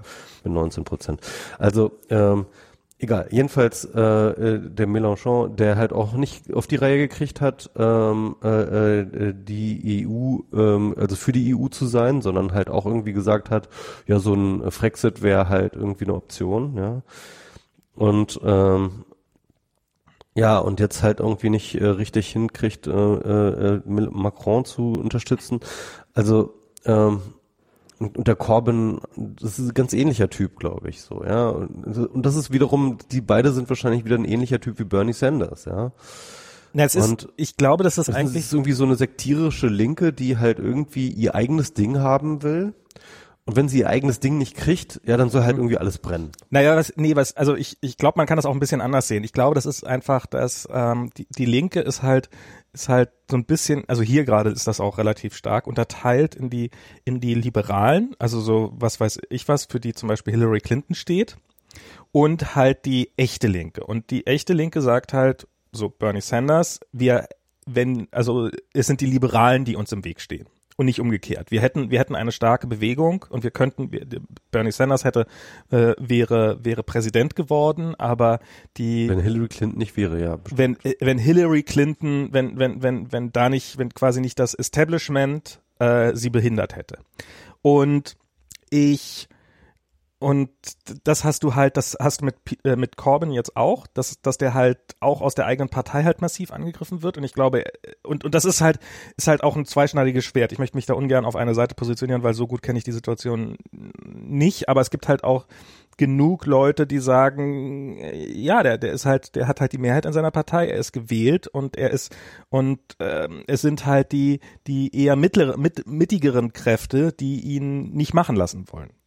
Und insofern frage ich mich, ob das nicht auch gerade so ein, so ein, so ein, so ein Kippen innerhalb, innerhalb dieser ich sag jetzt mal linken Hälfte, also es ist die, oder linkeren Hälfte des, des, des politischen Spektrums ist, von diesen, diesem Mitte wirtschaftsliberalen Kurs, wie ihn die SPD jetzt über Jahre gefahren hat, etc. pp, hin zu einer wieder stärkeren linken Position und ähm, einer klassisch linken, äh, eher klassisch linken Position. Also es ist, ja. ähm, ich, ich sag nicht, dass das gut ist, ich sag nicht, dass das schlau ist, was da abläuft, um Himmels Willen, aber so diesen, diesen Kampf, glaube ich, sollte man so ein bisschen im Hinterkopf behalten, der da ausgetragen wird. Nee, das, das, das, das stimmt, dass dieser Kampf stattfindet. Ähm, und ähm, und dass das dann sozusagen so ein bisschen jetzt gerade die Trotzhaltung ist, nee, wir lassen uns jetzt nicht davon, ähm, wir, wir lassen uns jetzt nicht auf einen Kandidaten, den wir schon vor zehn, also sozusagen auf einen Kandidaten, den wir glauben, dass er, dass er die Ursache ist für das Erstarken der Rechten, ähm, weil er diese, diese, diese, diese falsche Politik, die, die, äh, die, die Mitte gemacht hat, über Jahr, Jahrzehnte hinweg halt fortsetzen wird. Ähm, und darum können wir, können wir diesen Kandidaten nicht unterstützen, sondern wir wollen halt eine echte linke Politik. Was, was eine Position ist, die ich, ähm, die, die, die, die, die man bis zu einem gewissen Grad verstehen muss. Also das ist, aber ja, es ist, es ist eine bizarre Zerstrittenheit dieses linken Spektrums und äh, die die der Rechten diesen diesen Auftrieb verschafft hat, weil wie gesagt, also vor allem bei in England kann man das super sehen, ne, dass halt äh, May ihre ganze Stärke aus der Schwäche der äh, der von Labour zieht, ne? Also äh, Labour ist für praktisch niemanden eine Option, weil ich meine, man weiß ja überhaupt nicht, was man da wählt. Darum will sie jetzt auch die Wahlen haben, weil, weil halt, weil sie wahrscheinlich weiß, dass, ja. dass, dass die Umfragen für sie gerade, weil sie halt auch, weil sie halt auch aus dieser Opferrolle her, also aus diesen, diesen, wir sind von außen angegriffen und wir müssen jetzt zusammenhalten, Position extrem gut so. Und da, da werden ja auch gerade so, so, so Geschichten, dass ja, hey, die EU, die liegt ja auch immer aus unseren Gesprächen und sowas, so, so sozusagen, die, die böse EU, die jetzt, ähm, die jetzt ähm, ich, da, da, da war ja vor ein paar Tagen so dieses, ja, da sind diese 20 Länder, die sich gegen uns, gegen uns verbündet haben und verschworen haben gegen uns und die uns unbedingt jetzt hier schaden wollen. Äh, ja, das nennt man EU. Ihr wart Teil davon, bis ihr, bis ihr nicht mehr Teil davon wart. Ähm, aber aber das das das sind ja gerade auch so, so so Angstbilder, die da an die Wand gemalt werden. Und wenn man so ich ich folge auf Facebook der BBC und wenn man sich da so mal so ein bisschen die Kommentare durchliest, das ist krass halt äh, die die große große Mehrheit zumindest bei der bei, bei den BBC Kommentatoren äh, ist ist klar für die EU und hält das alles für kompletten Wahnsinn und der Rest ist halt in so einer Anti-EU-Verschwörungstheorie. Also so, so im Wesentlichen das gleiche wie hier. Halt so dieses, ja, die, die wollen uns ja nur und die wollen uns ja nichts Gutes gönnen, so nach dem Motto. Und das, das ist schon, und, und wenn sie es schafft, diese Leute zu mobilisieren, dann hat sie dann, dann, dann Brexit forever. Also das ist, ähm, da war, da war auch ein schöner, ähm, ähm, The Marquis hat irgendwie einen schönen, ähm, schönen Thread, also so ein äh, Tweetstorm verlinkt. Ja. Ähm, wo jemand, äh, UK-Bürger, ähm, so ein bisschen äh, ihre eigenen Eltern reflektiert hat. Also die Position ihrer eigenen Eltern, die jetzt irgendwie so May-Fans sind. Mhm. Äh, die waren halt früher so Labour und ähm, ja und ähm, und, und reflektiert so ein bisschen so deren gesamten Werdegang, also so von irgendwie ähm, halt relativ früh in den Genuss eigentlich sozialdemokratischer Institutionen gekommen, wie ähm, halt der NHS, also der der nationalen äh, mhm. Versicherung äh, und, und verschiedene andere Dinge, ne? also sozusagen im sozialdemokratischen ähm, äh, Post-War ähm, ähm, aufgewachsen und dort alle Möglichkeiten genutzt, Arbeiterkinder, die dann halt aufgestiegen sind, ja. Mhm ähm, äh, durch diese Institutionen und äh, dann kam der Thatcherismus, aber da hatten sie es eigentlich schon zu was gebracht, ja, irgendwie, so dass sie halt irgendwie ähm, mit mit eigenen Immobi äh, selbst gekauften Immobilien und so weiter und so fort äh, ziemlich gut eigentlich auch mit diesem neoliberalen Kahlschlag gefahren sind, weil ja. Steu Steuern runtergingen und so weiter und so fort. Ähm, sie meint halt irgendwie, die haben die ganze Zeit Urlaub gemacht. Die haben irgendwie, äh, als sie dann irgendwie äh, sozusagen älter wurden, irgendwie so ab äh, 50, 60, haben sie angefangen, die ganze Zeit Urlaub zu machen. Ständig im Urlaub. Urlaub, Urlaub, Urlaub, Urlaub. Irgendwie konnten sie es auch leisten und so weiter und so fort. Ähm, und im Endeffekt geht es ihnen bis heute ziemlich gut, ja. ja. Und äh, aber der Witz ist halt, dass sie halt irgendwie so eine Erzählung haben, dass sie sich das alles selbst erarbeitet haben. Ja, dass sie das halt ist ja immer das sagen, Geile. dass ihr eigener Fleiß und ihr eigenes ähm, äh, und, und also ihre eigene Decentness sozusagen, ja, dass sie ähm, dass, dass sie das einfach verdient haben. Das sind, das sind die Früchte ihres ähm, gelungenen Lebens, ja, mhm. weil sie die richtigen Leute zur richtigen Zeit, richtigen Ort waren und so und ähm, und und das ist halt, das ist so so so witzig, weil das das kennen wir hier in Deutschland ja auch irgendwie Ja, diese ganze ähm, äh, diese ganze Nachkriegsgeneration, wie die sich halt immer ständig auf die Schultern klopft und, und, und, und, und davon redet, wie sie halt irgendwie äh, das jetzt ja alles äh, aufgebaut hat und, Mhm. und so weiter und so fort, ja. Und das ist, das ist halt so ein bisschen dieser, dieser ähm, ähm, Sur Survival Bias, oder wie heißt es? Survivor, Survivor Bias. Ja. Hm? Survivor. Survivor Bias, ja, irgendwie, ähm, wie, wie das äh, äh, XKCD letztens irgendwie gut ausgedrückt hat mit irgendwie einem Typen, der auf einem Podest steht und sagt, ich habe jahrelang äh, völlig umsonst und blöd und so weiter und so fort Lottolose ausgefüllt, aber dann, dann kam der große Moment und ich habe die Millionen gewonnen. Und ihr müsst nur auch immer weiter Lose ausfüllen. Genau, ihr müsst wir auch. Millionäre werden, ja. Survivor Und- Bias ist unfassbar, wenn man sich den an, einmal anfängt anzugucken. Ja, Ähm, ich glaube, der halbe Kapitalismus basiert auf dem Survivor Bias, ja. Also, nicht nur nicht nur das, so auch so dieses berühmte ähm, also Survivor Bias ist dadurch entdeckt worden, das war im Zweiten Weltkrieg angeblich, ist auf jeden Fall eine schöne Geschichte, selbst wenn sie nicht stimmen sollte, ist halt die Geschichte, die es survived hat, insofern. Haha. ähm, ähm, hat halt hat, äh, jemand für die britische Armee gearbeitet und hat nämlich an Flugzeugen sozusagen, es wurde wurden immer geguckt, also wie wie kann man Flugzeuge, wie kann man die Bomber verbessern, dass die dass die dass die Chance ist, dass sie überleben? Und ähm, sie haben sich halt die ganzen Flugzeuge angeguckt, haben Statistiken gemacht, wo werden diese Flugzeuge, wo sind die Flugzeuge, die zurückgekommen sind, zerschossen worden. Und wo sind die meisten Einschusslöcher und haben darüber Grafiken gemacht und haben dann angefangen, die anderen Stellen zu verstärken. Die, die, wo die nicht zerschossen waren. Das ist natürlich jetzt total kontraintuitiv, weil man sagt sich, na, man muss doch die Flugzeuge da verstärken, wo sie getroffen worden sind und nicht da, wo sie nicht getroffen worden sind. Aber diese Argumentation, die sie hatten, war, die äh, auch total schlüssig klingt, wenn man einmal drüber nachdenkt. Die, die zurückgekommen sind, sind da zerschossen worden. Also kann das nicht so schlimm sein. Und die, die an anderen Stellen zerschossen worden sind, sind offensichtlich abgestürzt und sind nicht zurückgekommen und wir müssen dafür sorgen, dass die auch zurückkommen. Also brauchen die da mehr Verstärkung, wo halt sozusagen Contra-Survivor Bias, ja. Genau, also haben sie das quasi umgedreht. Und es ist ja auch so zum Beispiel, das sieht man ja auch gerade aus dieser Generation, so dieses, ja, wir früher, wir haben doch so, so als diese ganzen, als es diese ganzen Gesetze noch nicht gab, dass, dass irgendwie, dass das nicht im Wasser sein darf und das, es ging uns doch auch gut. Wir haben es doch auch alle überlebt. Es hat uns doch auch nicht geschadet. Es hat uns doch auch nicht geschadet. sagen. Ja, dir nicht, du hast es überlebt. Es gibt aber einige, nicht viele, aber es gibt welche, die sind einfach tot. Und das, das sind die tot. können jetzt nicht mehr mitreden. Und die sind, die sind halt nicht in deinem, deiner, die, die klicken gerade nicht Like auf Facebook, weil sie sind tot. Und das ist so dieses Survivor Bias, das sieht man halt immer wieder so, wenn man so dieses sagt, was haben irgendwelche erfolgreichen Leute richtig gemacht? Ähm, genau, Lotto gespielt ihr Leben lang und nie aufgegeben und dann haben sie halt das große Los gewonnen. Ist halt, ist halt reiner Zufall, ist halt reiner Zufall. Und du siehst halt nie die Leute, die es, die es, die es nicht machen. Ja. Das finde ich auch, Ja, aber äh, genau, aber das ist dann halt auch die Sache, ne? Also du du du klopfst dir dann auf die Schulter und sagst, ich habe eigentlich alles richtig gemacht, so ne? ja, Ähm, und dabei hast du halt einfach Glück gehabt. So, du hast Genau. einfach fuck- fucking Glück gehabt. Und vor allem auch diese Generation, die Nachkriegsgeneration, wir hatten jetzt einfach 70 Jahre von ähm, Prosperität und Wohlstand und und und Frieden und Mhm. äh, und, und so weiter und so fort, ja.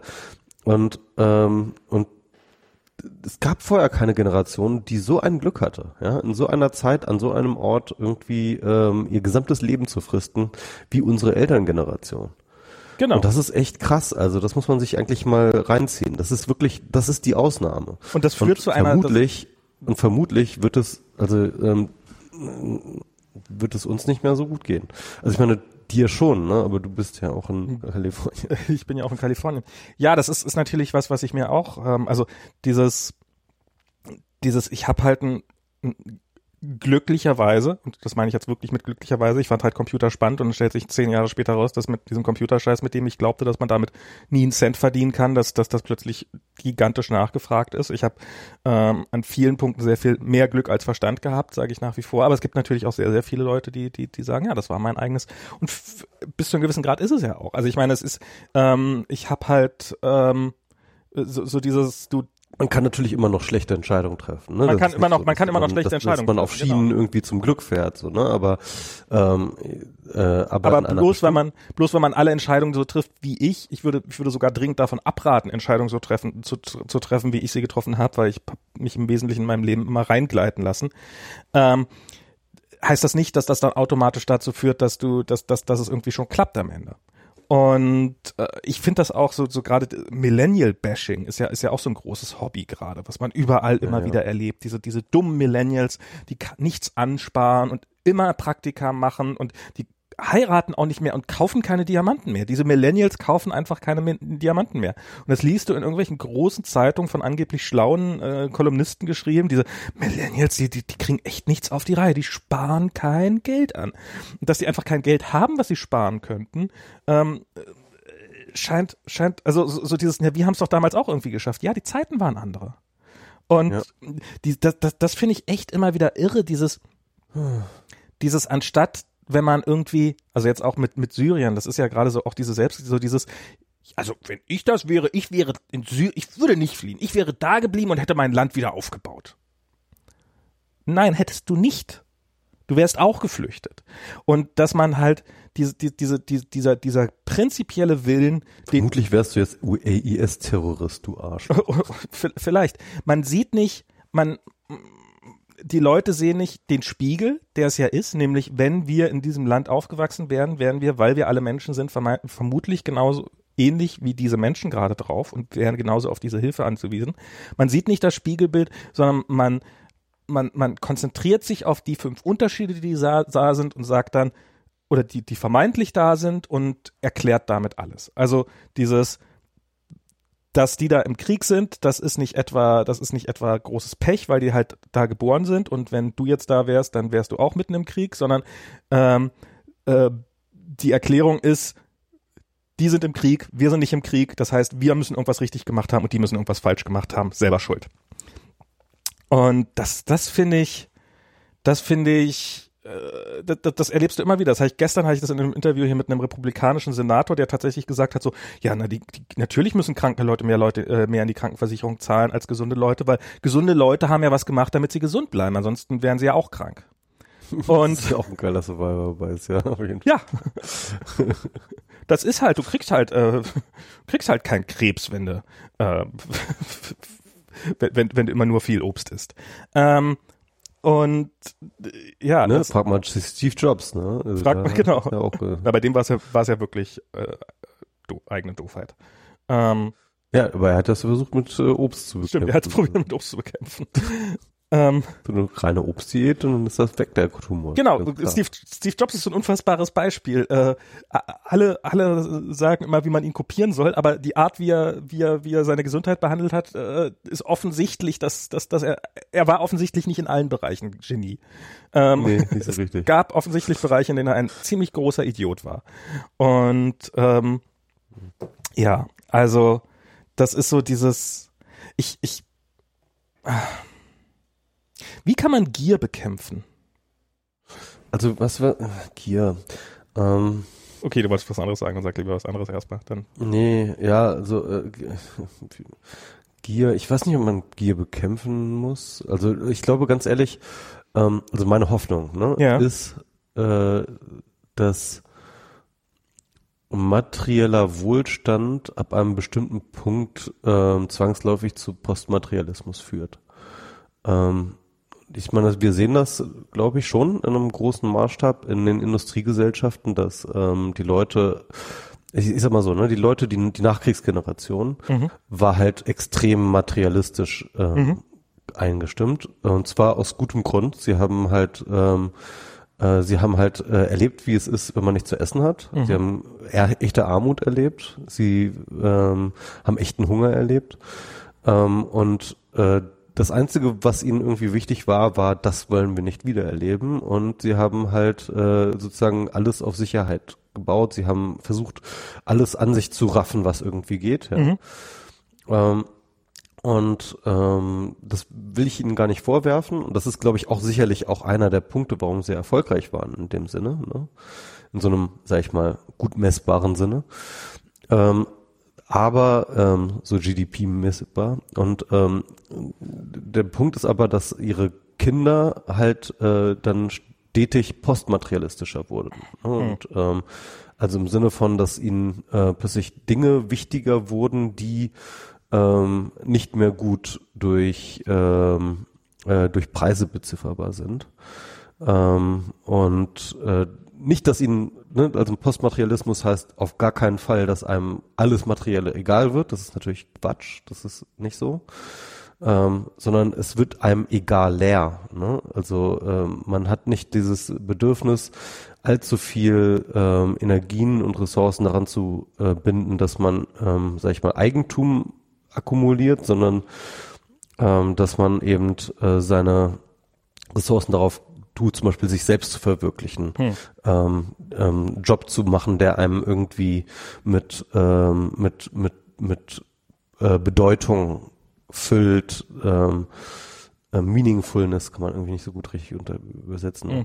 Aber auf jeden Fall, ähm, dass man eben äh, oder dass man irgendwie bewusster konsumiert, dass man irgendwie ein vielleicht auch ethisches Leben oder sowas äh, führt. Ne? Also solche Dinge, ähm, äh, was so unter Postmaterialismus geführt wird, mhm. ähm, sobald die äh, materiellen Bedürfnisse äh, ähm, ähm, versorgt sind und halt nicht die vierte Villa kauft, sondern vielleicht nur eine, selbst wenn man das Geld hat und äh, dann irgendwie, keine Ahnung, was anderes damit anstellt.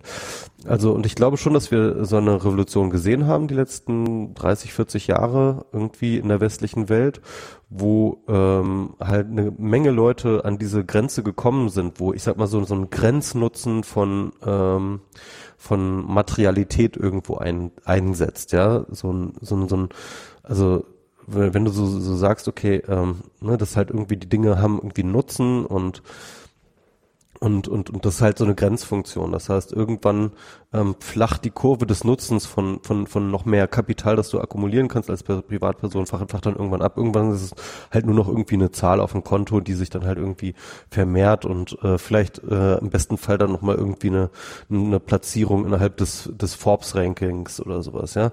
Aber es ist halt dann nicht mehr, du, du hast da kein, du, du ziehst dann kein Glück mehr darauf, kein zusätzliches. Und die Glücksforschung sagt das ja eigentlich relativ klar, irgendwie, keine Ahnung, so bei 35.000 Euro oder sowas, nee, ähm, flacht die Kurve relativ schnell ab, so was deine Glücklichkeit, äh, äh, sozusagen die Korrelation mit deiner Glücklichkeit und, dein, und, und deinem Reichtum angeht. Mhm. Ich glaube, die war irgendwie so 60.000. 60.000, ja. 60.000 ähm. Dollar wahrscheinlich, oder? Nee, nee, äh, in Dollar war es die, die Zahl war äh, nämlich äh, verdächtig nah an 100.000 Dollar dran. Also ich würde sagen, wir haben einfach 100.000 Dollar gesagt, dann hat irgendjemand das in Euro umgerechnet. Ja, auf jeden Fall, das ist halt auch so eine Grenzfunktion, die kannst du halt relativ gut ähm, messbar machen. Ja.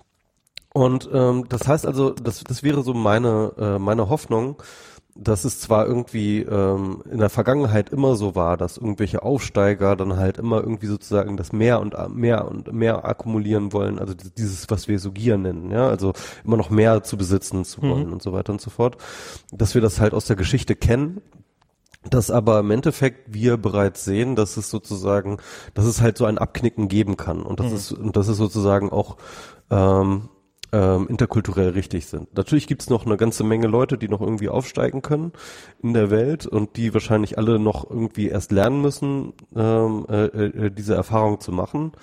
Und das ist meistens nicht die erste Generation, die Geld hat, sondern erst die zweite Generation, die Geld hat. Ne? Also die erste Generation, die zu Geld kommt, äh, die wird, glaube ich, nie zum Postmaterialismus finden, sondern die wird halt immer sozusagen konditioniert auf mehr sein. Ne? Und es kann immer erst die zweite Generation sein, die halt sozusagen das Geld dann irgendwie, für, für die halt ähm, äh, Geld dann halt nicht mehr sozusagen diesen, diesen, diesen Selbst, Selbstzweck hat, ja, sondern halt, wo plötzlich Geld halt nur noch sozusagen eine Ressource ist, die, ähm, wenn sie genug vorhanden ist, nett ist zu haben, aber wo man dann nach anderem strebt. Also ich, ähm, ja. Ich finde, ich finde das halt, weil insofern fragwürdig, weil wie gesagt, hier laufen gerade, äh, hier, hier laufen gerade Versuche, den, den, den äh, ähm, die, die, die, äh, die Krankenversicherung abzuschaffen für arme Leute und der Grund dafür ist, weil, ähm, weil einige Leute, einige sehr, sehr reiche Leute, und zwar ausschließlich sehr, sehr reiche Leute, sich davon eine Steuerentlastung er, er, erhoffen und ähm, ich vermute, weil die Versicherung da auch, ähm, weil sie dann hoffen, wieder die Preise so machen können, wie sie wollen und, und äh, auf höhere Gewinne hoffen. Das sind ähm, und glaube nicht, dass das Zeichen einer postmateriellen Gesellschaft Revolution ist, die, die dazu führt, dass die Leute sich doch damit zufrieden geben mit dem, was sie haben. Das ist wirklich ein. Ja, ich würde das, ich, ich werde auch vorsichtig. Also folgendes. Ähm, natürlich gibt es, wird es weiterhin immer gierige Leute geben. Ja. Das ist überhaupt keine Frage.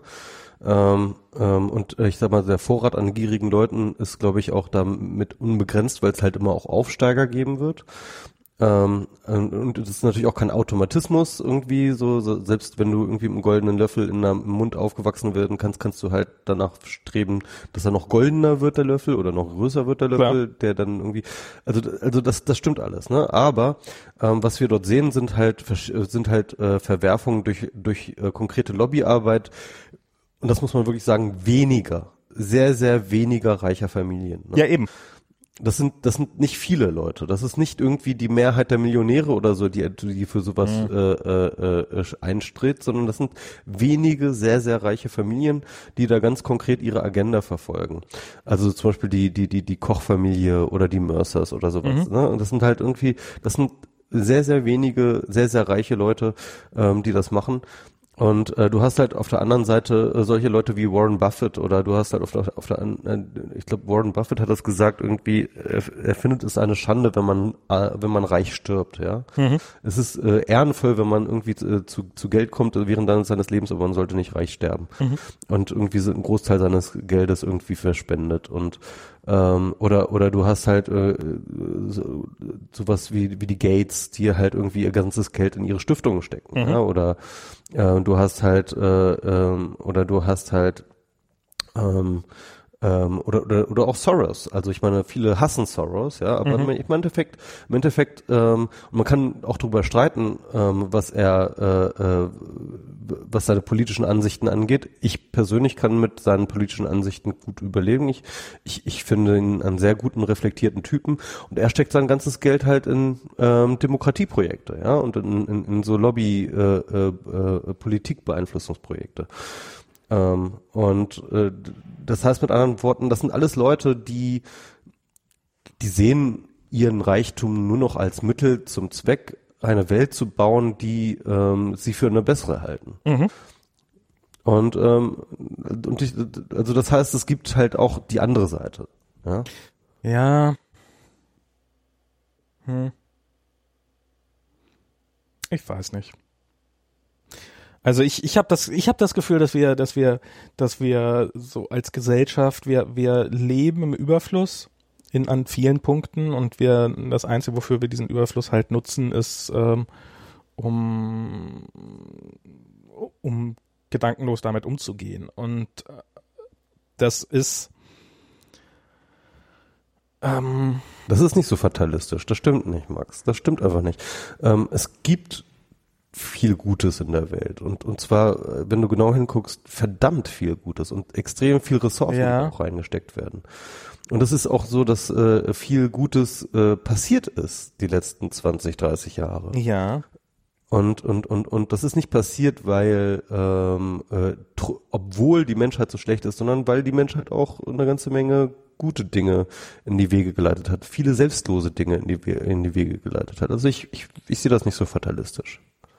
Also ich, ich weiß jetzt, ich, ich sage jetzt auch nicht, dass ich es fatalistisch sehe. Ich sehe, ähm, ähm, also das, so, so sollte es jetzt auch nicht klingen. Ich sehe, dass wir dass wir, äh, dass, dass man sozusagen glaubt, so ein bisschen, wenn wir nur noch das haben und wenn wir nur noch das haben, dann werden wir, also ich meine, die Probleme in der Gesellschaft, wahrscheinlich wird man immer um eine lebenswerte Gesellschaft kämpfen müssen. Das ist, äh, ist wahrscheinlich einfach, das wird einfach bis auf e alle Ewigkeiten so sein. Wahrscheinlich wird es bis in alle Ewigkeiten so aussehen, als ob, äh, bis die Welt dann tatsächlich untergeht, als ob die Welt jeden Moment untergehen könnte. Ähm, ähm, vielleicht ist das einfach so, aber ich habe das Gefühl, dass zum Beispiel ähm, ich, was weiß ich was, sagen, sagen wir mal Bitcoin. Ähm, es ist so, so, so eine Sache, die mir einfällt, weil ich habe ähm, so. Stirbt auch nie, ne? Es stirbt auch nie. Und Bitcoin ist halt, wenn wir irgendwann mal eine Energiequelle finden, ähm, die unbegrenzt zur Verfügung steht, mit der man alle Probleme der Welt theoretisch lösen könnte, Bitcoin wird es schaffen, diese Energiequelle leer zu saugen weil halt Bitcoin darauf basiert, dass halt sich Leute gegenseitig, also Bit, das Einzige, was Bitcoin am Leben erhält, das sozusagen, wo, was, was verhindert, dass sich, dass einer das an sich reißt, ist halt, dass du, ähm, dass es sehr hohe Energiekosten hat. Und wenn Energie billiger werden würde, dann würde einfach Bitcoin, würden die, diese Bitcoin-Farmen Farm einfach mehr Geld, äh, dann hätten, würden die einfach mehr rechnen. Zeit auch noch ein Faktor, ne? Zeit? Zeit ist auch noch ein begrenzender Faktor. Na, du kannst, nee, du kannst eigentlich, also du, du, du, du musst so viele Berechnungen wie, wie möglich durchführen und dafür brauchst du Hardware und du brauchst, ähm, und du, und diese Hardware muss halt betrieben werden und im Wesentlichen sind Stromkosten. Ähm, also, ja, also die Berechnungen müssen halt aber, die, die, die brauchen auch, auch Zeit. Also das heißt, also du kannst zwar natürlich irgendwie die Hardware ständig verdoppeln und ja, irgendwie drauf bauen, ne? So, aber, das, aber das ist relativ günstig. Ähm, ja. Der begrenzende Faktor ist, das, das ist auch der einzige Grund, warum die regelmäßig die Hardware austauschen. Ich meine, würdest ja an sich würdest du ja sagen, ähm, ich habe hier eine Bitcoin-Hardware-Generation und warum sollte man, warum sollte man die wegwerfen sozusagen, was, was im Augenblick relativ häufig passiert. Und der einzige Grund dafür ist, dass sie halt, dass, dass der Energieverbrauch dieser Hardware so hoch ist, dass sich das nicht mehr rentiert, die, die laufen zu lassen. Okay. Und ähm, ja, aber der, der Punkt ist, ähm, dass, äh, die Bitcoin wird das nicht komplett aufsaugen, weil Bitcoin ist doch irgendwie äh, äh, limitiert, oder? Es gibt doch nur so und so viel Bitcoin, die überhaupt gemeint werden können. Ja, dann, dann, ähm, naja, aber dann ist halt das, äh, wird halt, musst du halt Geld bezahlen, um das ganze System am Laufen zu halten. Ja. Und ähm, ich muss mal kurz aufs Klo. Dann geht's kannst du noch ein bisschen über Bitcoin reden. Oh Gott, ich will nicht über, ich weiß nicht, keine Ahnung.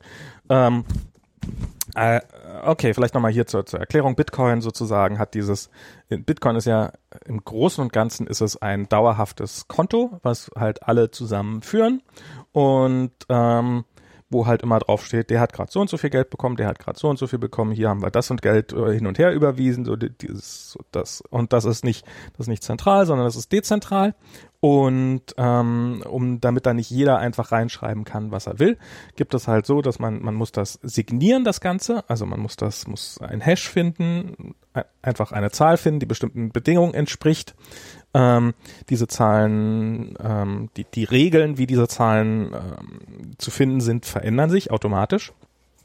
Je nachdem, also so, um, um halt den Takt zu halten, also wenn mehr Computer anfangen, ähm, Bitcoins zu meinen, also diese, diesen ganzen Prozess, also Zahlen, probieren Zahlen für dieses Logbuch zu raten, was anderes ist es nicht, ähm, und dann sagen, sagen die, äh, äh, passt sich der Algorithmus an und sagt, aha, wir würden jetzt zu viele zu, das würde jetzt zu schnell gehen, darum mache ich jetzt einen Algorithmus komplizierter.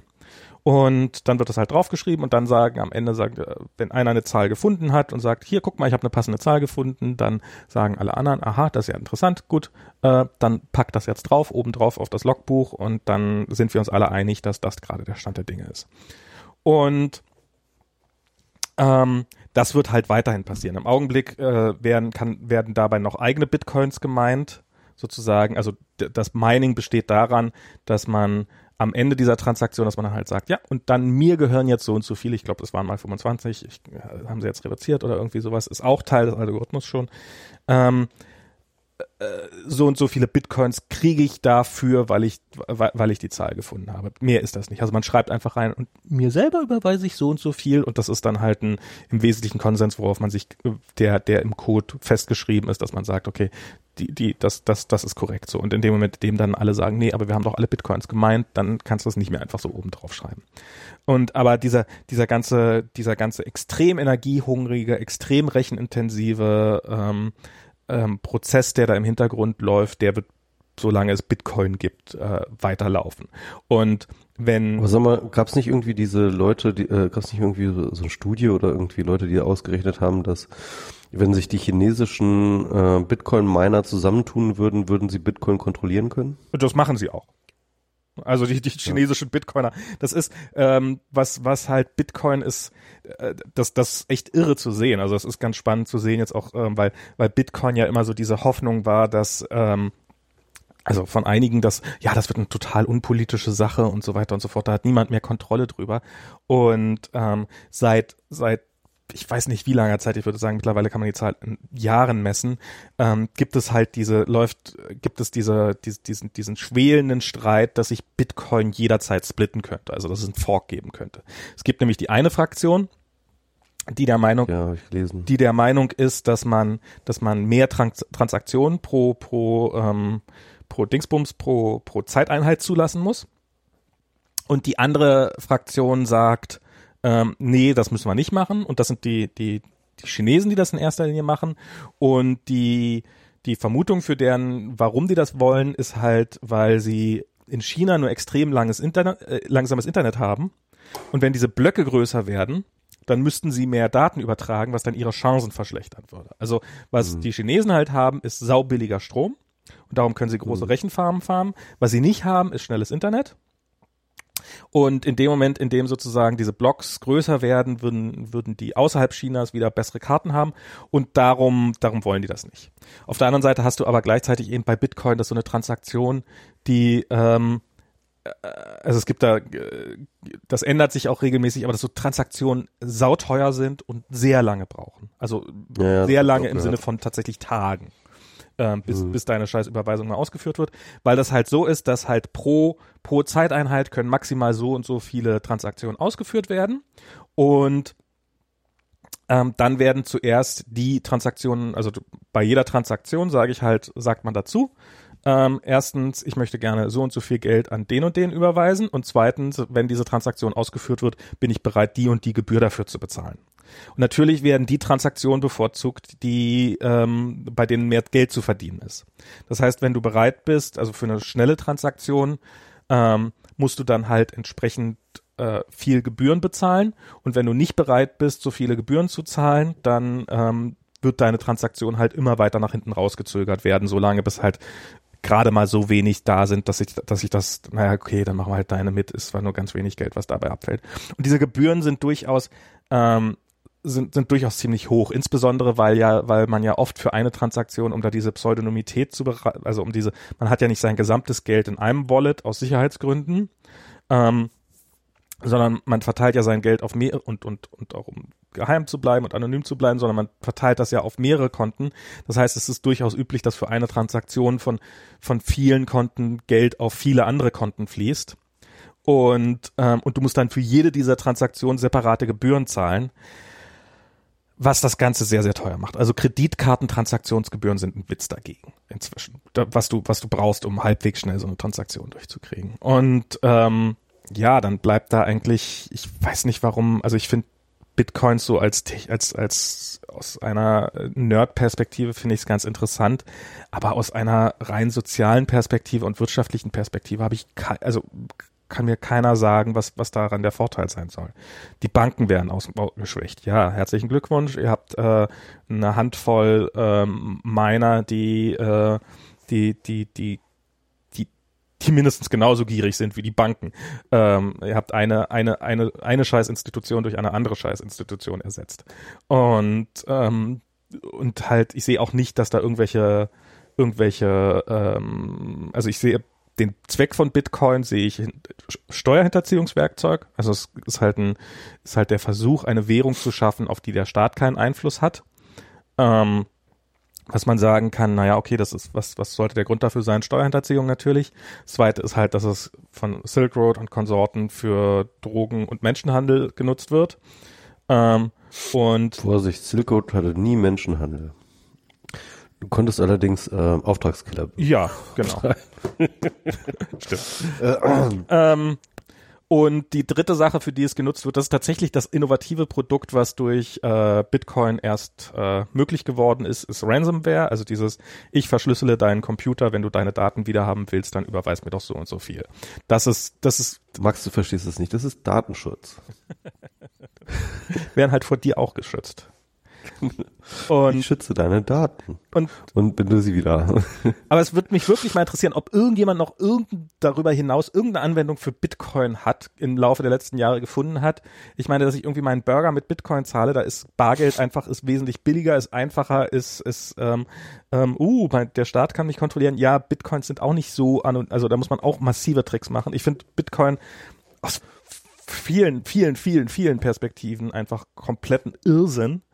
Ähm, aber ähm, ja, was, was, ähm, Das ist ganz lustig. Also wenn du dir mal mit diese ganzen Bitcoin-Leute oder auch die Ethereum-Leute, ja, ähm, was ja so die Komplementärwährung ist, ähm, ähm, wenn du mit den, di- dich mit denen beschäftigst, das sind ja alles so ähm, Hardcore-Neoliberal-Freaks, ne? Also Ja. das sind so Hayek, Mises-Leute, so äh, Friedman, das sind äh, äh, und, und Ayn Rand und so. Das sind so, so, so deren Helden. Und ähm, und das ist schon ganz spannend, also weil sie halt ähm, ähm, sozusagen so ein, so dieser dieser der staatenlose Kapitalismus Mhm. so als so ein Ideal predigen. Ähm, und, äh, und, und, und ich finde das als so ein Experimentierfeld auch irgendwie gar nicht so uninteressant. Hm. Ähm, weil es halt äh, sozusagen so eine Art von ja, Testgelände für, für, für, für solche Utop äh, Utopien halt bildet. Ähm, wobei ich halt selber nicht an diese Utopien glaube, ne? aber ich finde das immer ganz gut, wenn Leute Utopien einfach mal ausprobieren. Ähm, das Problem ist natürlich, dass da halt auch irgend, äh, sehr viele negative, du hast ja ein paar aufgezählt, äh, für die Gesellschaft berausspringen.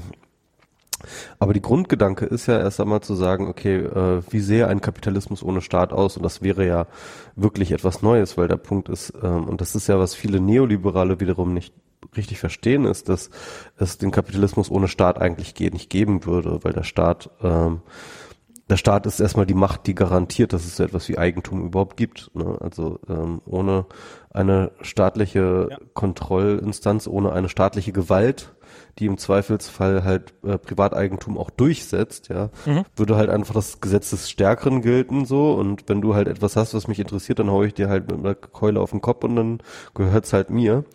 Und ähm, nur wenn du halt irgendwie eine zentrale staatliche Instanz hat, die, die halt irgendwie ähm, das Durchsetzen von Eigentum ge- generieren kann, kann es überhaupt so etwas wie Kapitalismus überhaupt erst geben. Also das heißt sozusagen ein Markt, an dem man äh, sozusagen ähm, nach äh, gegebenen Strukturen irgendwie Dinge tauscht. Na, überhaupt Geld. Geld gibt's ja Geld. erstmal nur durch, durch Genau, und, und auch genau und, und, und Geld äh, herausgibt und so weiter und so fort. Und die Sache ist die, ähm, zu sagen, okay, wir, wenn wir jetzt Geld ne, und damit auch den Markt vom Staat lösen, dann ähm, ähm, und, und das sozusagen in ein dezentrales Protokoll packen, wo wird im Endeffekt ähm, sozusagen die Institution ersetzt durch das Protokoll. Mhm. Und das ist erstmal eine interessante, äh, eine interessante Geschichte. Mhm. Ähm, es gab da diese, bei, es gab doch diese, ähm, wie hieß denn nochmal diese, diese Firma, die sich auf, äh, auf so dem Ethereum-Protokoll Ja, ja. bilden wollte? Äh, die, ich glaube, die wollten, ich glaube, die haben das Ethereum-Protokoll erfunden, um darauf diese Firma zu gründen. Nee, nee, das war nochmal, das war noch mal was Eigenes, Ach, ernsthaft? Ich, glaube ich. Ja, ja, das war noch was Eigenes. ich weiß es nicht mehr. Ja, ich weiß, aber ich ähm, Mist, wäre natürlich geil, wenn wir was rausfinden. Es gibt, es gibt diese, gab diese Firma, die halt quasi ihren Contract in, in Code, oder vielleicht gibt es sie noch, auf jeden Fall ist sie deutlich weniger wert. Ja, die war auf jeden Fall auch ziemlich eng mit den Ethereum-Entwicklern ja, ja. irgendwie. Das, das hing da so irgendwie alles zusammen und. Ich glaube, es waren tatsächlich dieselben Leute sogar, aber ich weiß es nicht mehr genau. Teilweise, glaube ich, ja. Mhm. Und dann war es halt so, dass halt irgendwie ähm, irgendjemand halt einen Bug in dem System gefunden hat, mhm. mit dem man halt sich so, so Mikroüberweisungen halt aus dieser Firma hat äh, selbst zusichern können oder so etwas und hat das Ding einfach mal irgendwie innerhalb von kürzester Zeit ausgeräubert. Genau. Ja, durch so ein, so ein, so ein Protokollglitch. Und, ähm, und, und der Witz war dann halt natürlich zu sagen so, also, also wie gehst du dann damit um? Mhm. Ja? Das ist jetzt, das ist wirklich die spannende Frage. Wie gehst du jetzt damit um? Also die, die, die Idee dahinter ist, wir haben hier diese Firma, das, das war das Versprechen und jede, jede Aktion, die da passieren wird, ist total transparent, weil wir haben der, den Code, den, den kann niemand ändern, den kann, der kann nur mit Mehrheitsbeschluss geändert werden und der kann ähm, oder der kann nie geändert werden und der wird für immer alle ja. Zeiten da sein und jede Transaktion, die jemals stattgefunden hat, ist forever und kann nie wieder rückgängig werden. Vor allem, es gibt niemanden mehr, der irgendwelche Gewalt ausübt. Genau. Sondern es ist nur noch sozusagen, das Protokoll gibt vor und das Protokoll, äh, äh, was halt im Protokoll nicht äh, Wie ein Naturgesetz. passieren kann, kann halt nicht passieren und was halt im Protokoll passieren kann, wird halt im Protokoll passieren. So, ja, das war mhm. so ein bisschen, das war, das war so die Idee dahinter. Also wir, wir nehmen die Autorität, die menschliche Autorität komplett raus, mhm. ja und äh, überlassen alles nur sozusagen dem Protokoll und dem Design des Protokolls. Und dann findet jemand halt in diesem Protokoll eben diesen, diesen Flit Glitch und hackt dann eben diese Firma und zieht den einfach mal irgendwie das ganze Kapital raus. Und, und, und jetzt ist halt die spannende Frage, weil normalerweise, ja, wenn sie etwas zum Beispiel im, in, in, äh, sozusagen, äh, es, es gibt solche Sachen, das, das nennt sich dann in, in, in Real World, nennt sich das dann irgendwie ähm, äh, äh, die, die, die Wiesenspekulation oder sowas, ja. Okay. Da gibt's dann halt irgendwie die Möglichkeit, ähm, dass dann halt irgendwelche Frauds äh, dann halt aufgedeckt werden, die Leute werden vor Gericht gestellt und so weiter und so mhm. fort. Das ist das, was die Autorität tun wird. Das ist das, mhm. was der Leviathan tut. Ja, das ist halt ähm, äh, da, da, da nutzt jemand das System auf äh, äh, aus und dann wird er vor Gericht gestellt, äh, also im besten Fall, ne, wenn er erwischt wird, wird er vor Gericht gestellt und dann etc. Aber das ist ja genau das, was die Ethereum-Leute sich halt abgeschworen haben, ja. Mhm. Und und ähm, und dann gab es dann eben diese große Diskussion innerhalb der Ethereum-Entwickler-Community, äh, wie man jetzt mit diesem Vorfall umgeht. Und die einen einerseits müssen so, wir damit leben, andererseits haben wir eine Menge Geld verloren. Genau, das ist dann halt sozusagen, ja genau. Also die einen sagen halt so, ja, sorry, damit bist du leben. Wenn das Protokoll das erlaubt, dann äh, erlaubt das das Protokoll, ja. Äh, Autorität, scheiß auf Autorität, das ist doch genau das, wo, wogegen wir sind. Mhm. Aber die Theory, äh, aber diese Leute dort, äh, die waren natürlich nicht der Meinung, sondern die sagten halt so, ja, nee, äh, da hatten wir jetzt nicht mit gerechnet. Das war so nicht eingepreist. Jetzt müssen wir doch nochmal irgendwie das Protokoll ändern. Die und, Idee äh, war, dass andere Leute bevor wir das Geld Protokoll verdienen. ändern, holen wir erst uns erst einmal irgendwie ähm, auf äh, sozusagen erstmal das ganze Geld wieder zurück. Genau. Ich weiß gar nicht mehr, wie das genau passiert ist. Sie haben Rollback gemacht. Sie haben einfach gesagt, das hat nie stattgefunden. Ja, wir sind theoretisch okay, ja. sind wir hier, aber nein, wir, wir gehen jetzt mal zurück auf den Stand und haben so getan, als hätte das, haben den Bug gefixt und als ob das nie, nie stattgefunden hätte Antworten. Sie haben schlicht und ergreifend die, die, die angeblich äh, niemals änderbaren Naturgesetze haben sie einfach geändert. Punkt. Kraft ihrer Wassersuppe. Ja, ja, ja. Und das ist halt irgendwie, das ist dann so witzig, weil dann plötzlich äh, dann doch wieder die Autorität da war. Auch doch wieder der Leviathan, der dann halt einfach seine Gewalt durchgesetzt hat. Und zwar ähm, total anti-anarchistisch durch äh, pures äh, Umbiegen der Regeln, ja. Genau. Und ähm, ja, also das ist, äh, äh, das ist, das ist, das war sehr lustig zu erkennen, weil, weil, weil im Endeffekt hat sich dort die eigene Ideologie so ein bisschen dekonstruiert. Ach. Ja, also das, das ist ja mit diesem ganzen libertären Zeug, das ist, wenn man, wenn man das einfach mal, du hast vorhin von dieser, von dieser, von dieser Familie da erzählt in Großbritannien, die ähm, eigentlich diese ganzen Sozialsysteme genutzt haben und die, für die das dann zu einem gewissen Reichtum geführt hat und dann in dem Moment, in dem sie reich waren und diese äh, Sozialsysteme sie mehr gekostet haben, als sie ihnen geholfen haben, war das alles vergessen und man hat so getan, als ob diese äh, ähm, ganzen Sozialsysteme, die man noch vor kurzer Zeit selber genutzt hat, ja eigentlich nur dafür da sind, um irgendwelchen ähm, armen Schluckern, die eh nicht arbeiten wollen, das Leben zu, äh, zu ermöglichen. Und mit dem, mit diesem libertären Zeug ist das im Wesentlichen doch genau dasselbe. Das ist, guck dir mal die Argumentation immer an. Das ist immer, immer, immer ja, alles, was ich brauche, das muss erhalten bleiben, aber alles, was ich nicht brauche, das muss nicht erhalten bleiben. Also jemand, der zum Beispiel sich seine eigene, der, der halt nicht auf Obamacare angewiesen ist, klar, der ist dafür, dass Obamacare abgeschafft wird. Jemand, der der Meinung ist, dass, ähm, dass, dass, dass er keine Steuern zahlen will, klar, der schafft sich dann, baut sich dann eine eigene Währung. Aber dass die dann irgendwie deswegen auch sagen, ja, dann können wir auch die Polizei abschaffen, weil ähm, irgendjemand muss ja deine, muss ja dein, dein Grundstück, mit, mit dem du auf der, mit dem du dein Reichtum verprasst, äh, aufpassen. Da, so weit gehen sie dann nur, wenn sie sich auch noch eine eigene Insel dafür leisten können. Und das ist, das ist so das, was ich immer wieder, diese, dieser ganze Libertar, das ist eigentlich nur, äh, dieses ganze Libertäre, das ist eigentlich nur, ja, ja, ja was wollt ihr denn? Mir geht's doch gut. Und ähm, das finde ich halt auch an diesem ganzen Ethereum-Ding hier ähm, und an diesem ganzen Bitcoin, also dieses Ethereum, das basiert da, also so diese, diese ganzen Ideen, ja, wir haben öffentliche Contracts und hm, hm, hm, und es ist alles für jeden transparent und weiß der Teufel was. Das ist, erstens ist es nicht für jeden transparent, weil nicht jeder kann diesen Code lesen. Ähm, du könntest auch Verträge transparent formulieren. Du könntest auch, also die, die gleiche. Nee, es ist auch nicht wirklich transparent, weil es halt irgendwie, weil du nicht weißt, wer dahinter steckt, ja. Naja, aber wenn du ja, siehst, das, also das die. Ist ja, das, ist, das ist ja sogar bei diesem äh, Unternehmen war das ja sogar das Konzept, dass niemand weiß, wer dahinter steckt, wer, wer da alles Mitglied Klar. ist und so weiter. Aber, aber, aber ich meine zumindest der Vertrag, du machst mit, du weißt nicht mal, mit wem du einen Vertrag abschließt, aber dieser Vertrag ist sehr, sehr transparent. Den, den hat halt jeder auf seiner Platte. Ähm, Du siehst, dass die Leute die Welt beherrschen, aber du weißt, äh, du, und wie sie sie beherrschen, aber du weißt und, nicht, wer es und du siehst, und du kannst theoretisch, und, und die Idee ist halt, dass jeder diesen Code lesen kann und sich damit schlau machen kann. Das halte ich für, das halte ich für, wie gesagt, für äh, schlicht und ergreifend falsch. Äh, mein Job ist es, Code zu schreiben und den ganzen Tag auf Code zu starren und 90 Prozent des Codes verstehe ich erst nach sehr, sehr lange drüber nachdenken. Und ähm, wahrscheinlich keinen dieses Codes in, in, in, im Detail. Also das heißt nicht, dass ich, also wie, wie oft, es ist, es ist Teil meines Jobs, auf Code zu starren und zu sagen, das kann niemals kaputt gehen und dann geht's kaputt. Dann, ah, da kann's kaputt gehen. Okay. Ähm, so, und das kannst du, das ist natürlich bei diesem Code offensichtlich auch der Fall. Eben, sie dachten, das Protokoll wäre so sicher, dass sie jetzt auf alle Ewigkeiten damit fest und dann finden sie einen Bug und dann müssen, ist es ihnen so peinlich, dass sie alles wieder zurückrollen müssen. Ähm, das zweite ist, wenn du wenn du einen, wenn du weißt, wenn du diese Spielregel kennst, dann hast du plötzlich kein Interesse mehr dran, gut lesbaren Code zu schreiben, sondern dann schreibst du Code, wie zum Beispiel, was weiß ich was, äh, wie es, wie es möglicherweise bei, bei irgendwelchen Sicherheitssachen gibt oder sowas, dann schreibst du Code, der so aussieht, als würde er das eine machen, aber in Wirklichkeit das andere machen. Und damit kannst du dann dieses System, mit anderen Worten, dieses ganze, wenn, wenn dieses ganze Ethereum und so weiter und so fort, wenn das alles irgendwie tatsächlich mal Fahrt aufnehmen würde, dann würde es innerhalb kürzester Zeit Leute geben, die sich überlegen, wie kann ich daraus meinen Vorteil ziehen und das erreichst du, indem du dieses scheinbar transparente System extrem intransparent machst. Verträge müssen nicht kompliziert sein, sie sind kompliziert, weil sich der Schreiber des Vertrags davon einen Vorteil erhofft. Das ist der einzige Grund. Ansonsten wären Verträge sehr, sehr einfach.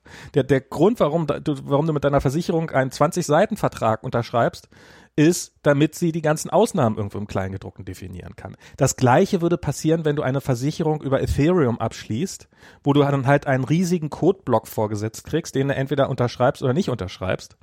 Und da würden auch irgendwie in den 20 Megabyte Codes, die eigentlich doch nur fünf Zeilen sein sollten, wenn mir was Schlimmes passiert, dann kriege ich Geld, ähm, ähm, die, die würden darin auftauchen. Und das ist so, das ist, ich, ich finde so diese, diesen, diesen Versuch, menschliche, äh, die, die, diesen, diese Automatismen, wie ich so fast, also diese Naturgesetze aushebeln zu wollen, indem man einfach sagt, ja, wir übertragen jetzt Rechtssystem auf Code, finde ich, finde ich, ähm, finde ich zum einen naiv und zum anderen glaube ich, dass er, dass, dass es auch sehr stark, wie gesagt, von Gier getrieben wird. Also ich sehe den einzigen, den einzigen Grund äh, und und so dieses, was du meintest mit dem Staatenlosen, das ist sowas, wo mir so ein bisschen inzwischen das Messer in der Tasche aufgeht, weil wenn man Staat einfach definiert als Gesellschaft, was es im Idealfall ja ist, ein Staat ist, zumindest ein demokratischer Staat, ist eine Gesellschaft, die hoffentlich von der Mehrheit getragen wird, ähm, dann sagst du, wenn du sagst, staatenlose Gesellschaft ist äh, äh, staatenloser Kapitalismus ist einfach ein Kapitalismus, in dem die, die Mehrheit, in dem die Gesellschaft nichts, nichts beizutragen hat,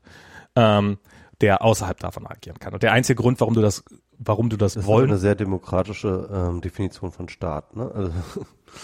Ja klar, aber, aber äh, wenn ich, also ähm, sozusagen, was, was ermöglicht mir Bitcoin? Was ermöglicht mir das zu tun? Das ermöglicht mir keine Steuern zu zahlen, äh, wenn, wenn ich es schaffe, das, das Geld dadurch zu verstecken.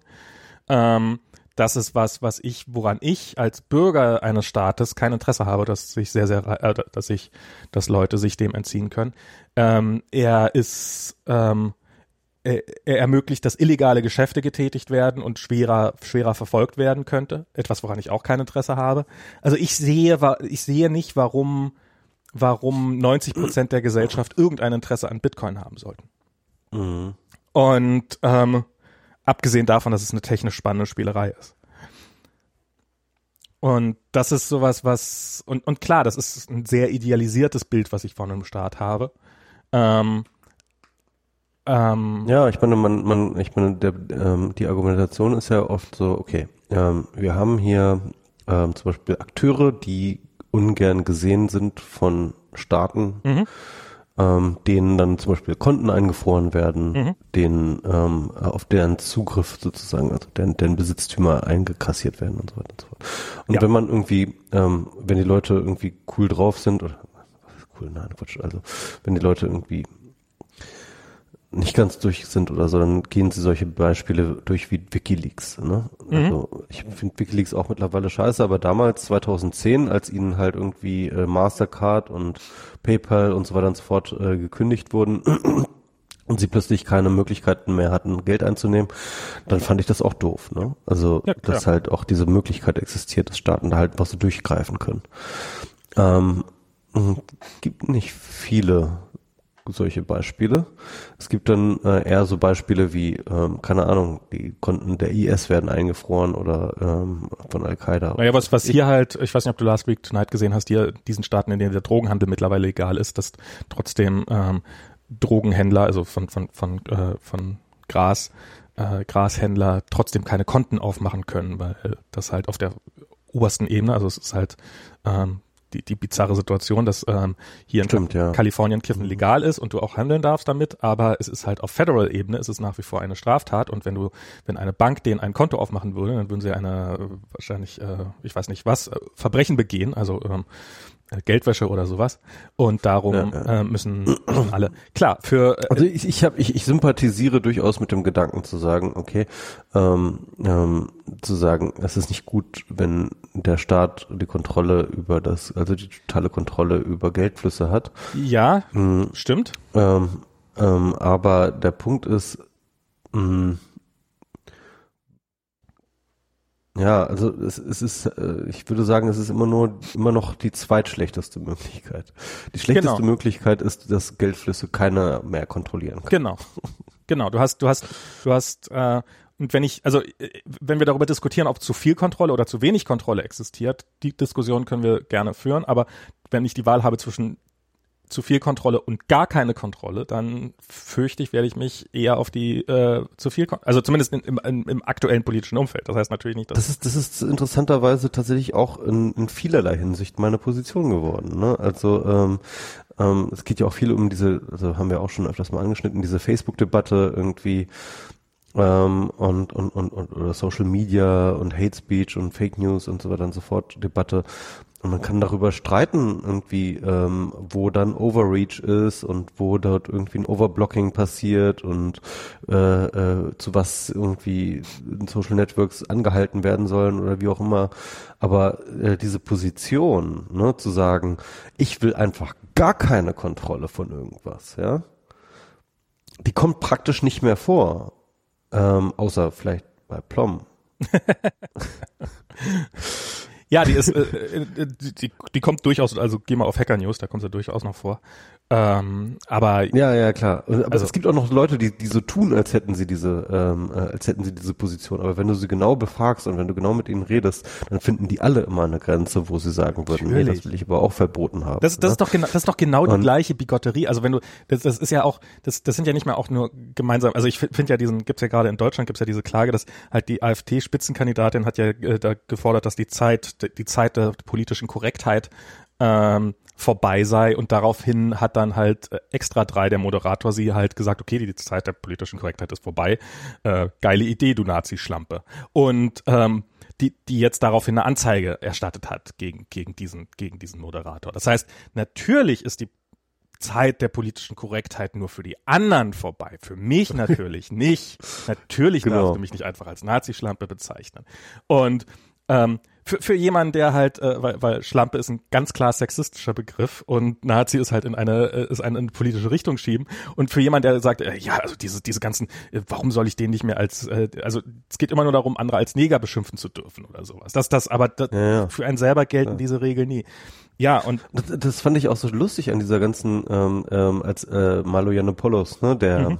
ähm, äh, Vortänzer der Alt-Right, ähm, also, äh, dessen Fall, ne? Also man, ja.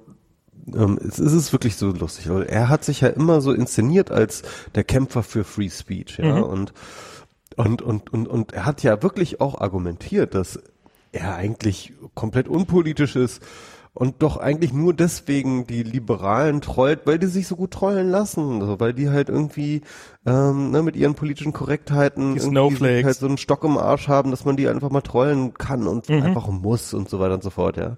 Das war so so so geil und und und und und ja und die bei der Rechten, ne, dort wo er ist, ist so, da, da sind die ja nicht so, das ist ja die sind ja viel liberaler und so weiter und so fort.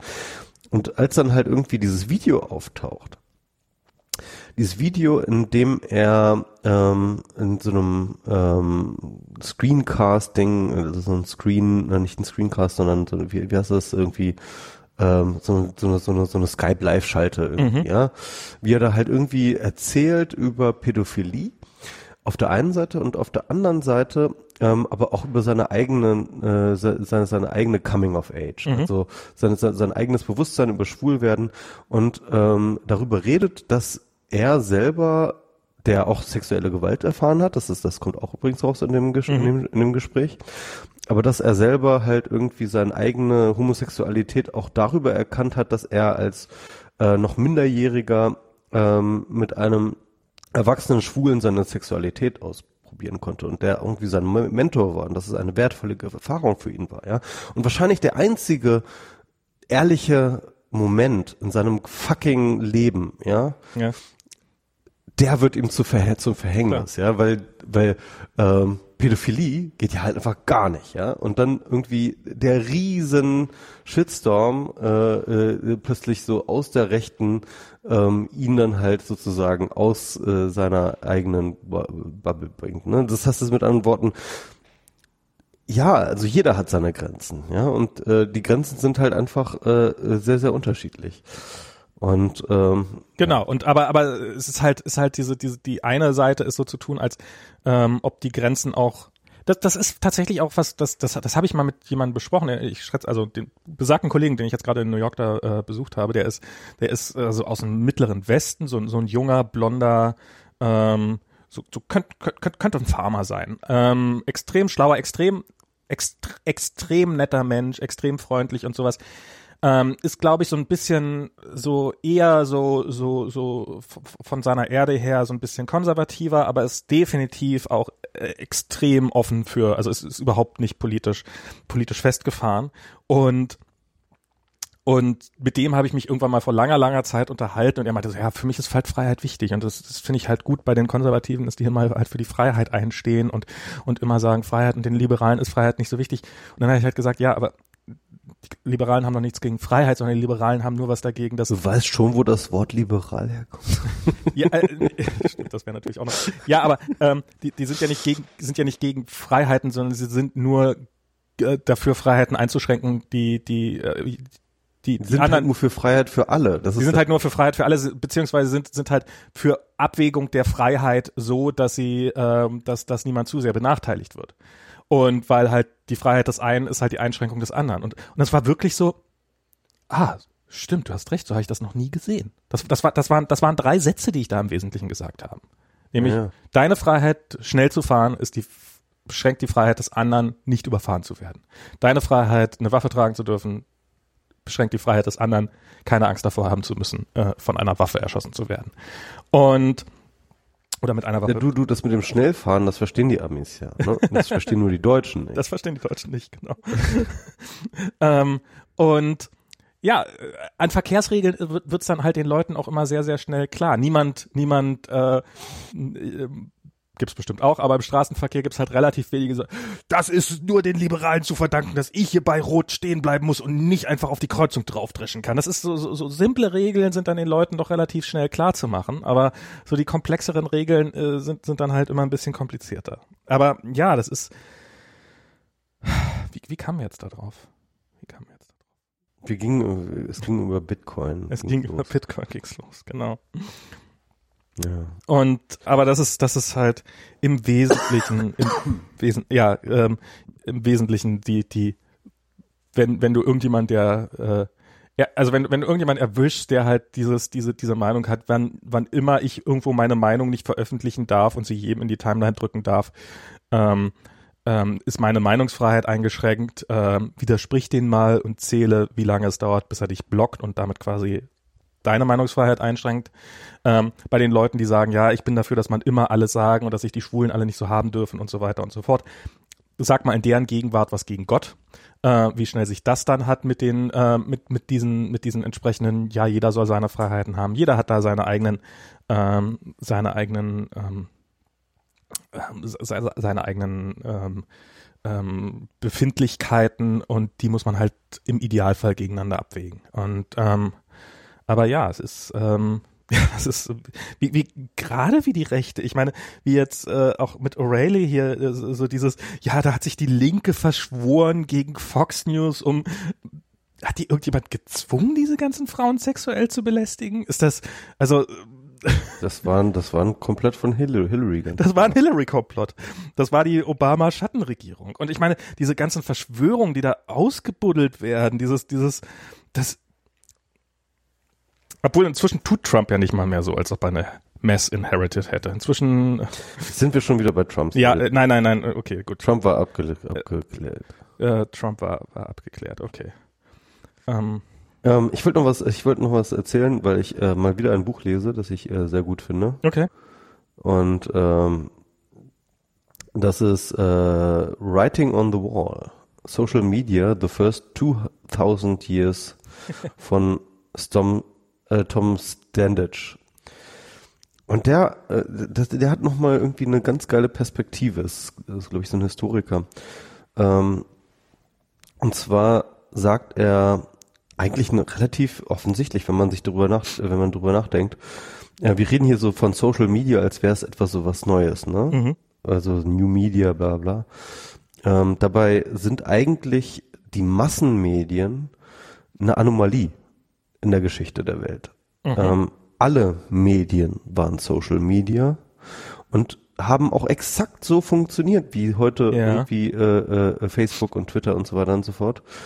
Und äh, äh, diese kurze, und im Endeffekt gibt es nur eine kurze Periode der Unterbrechung, wo sozusagen ähm, Massenmedien ähm, sozusagen äh, die Herrschaft übernommen haben. Und das ist eigentlich gar nicht so lange her. Das ist nicht mit der Printing Press angefangen, sondern das ist eigentlich ähm, äh, mit der elektronischen Druckerpresse, also erst, also wo, wo wirklich richtig viel vervielfältigt worden ist, ne, wo die Tageszeitung dann losging, dann irgendwie in den ähm, äh, also das ist erst, das ist eigentlich nur eine 200 Jahre alte. Die Konzentration hat immer weiter zugenommen. Genau. Es ist nur, nur eine 200 ja. Jahre äh, vorherrschende Periode gewesen der Massenmedien. Mhm. Ähm, und vorher war alles Social Media und nachher wird alles Social Media gewesen sein. Und er fängt ähm, sehr gut an ähm, bei im Endeffekt äh, Cicero mhm. ähm, äh, und äh, seine seine Korrespondenz. Also zu, im alten Rom hat war das Medium waren Briefe. Ne? Mhm. Und äh, Briefe waren aber nicht, wie wir heute Briefe schreiben, nicht von Person zu Person, sondern das war so, dass man äh, von Person zu Dorf oder mhm. Person mhm. zu Familie oder Person zu äh, äh, Senat oder wie auch immer, ja. Mhm. Also es, es, man hat immer eine größere Öffentlichkeit gesucht mit einem Brief. Meine Tante hat ja dazu lange geforscht, die diese, also deutlich später halt, aber da sind Briefe auch entweder weitergereicht worden oder abgeschrieben worden, schlicht und ergreifend. Also genau. Briefe sind also das war ganz normal, dass ja. Briefe kopiert wurden. Ne? Also man hatte ja auch nichts anderes. Also es gab halt die sogenannten Scribes, das waren halt Leute, die konnten schreiben und lesen. Mhm. Äh, das waren halt mal oft Sklaven.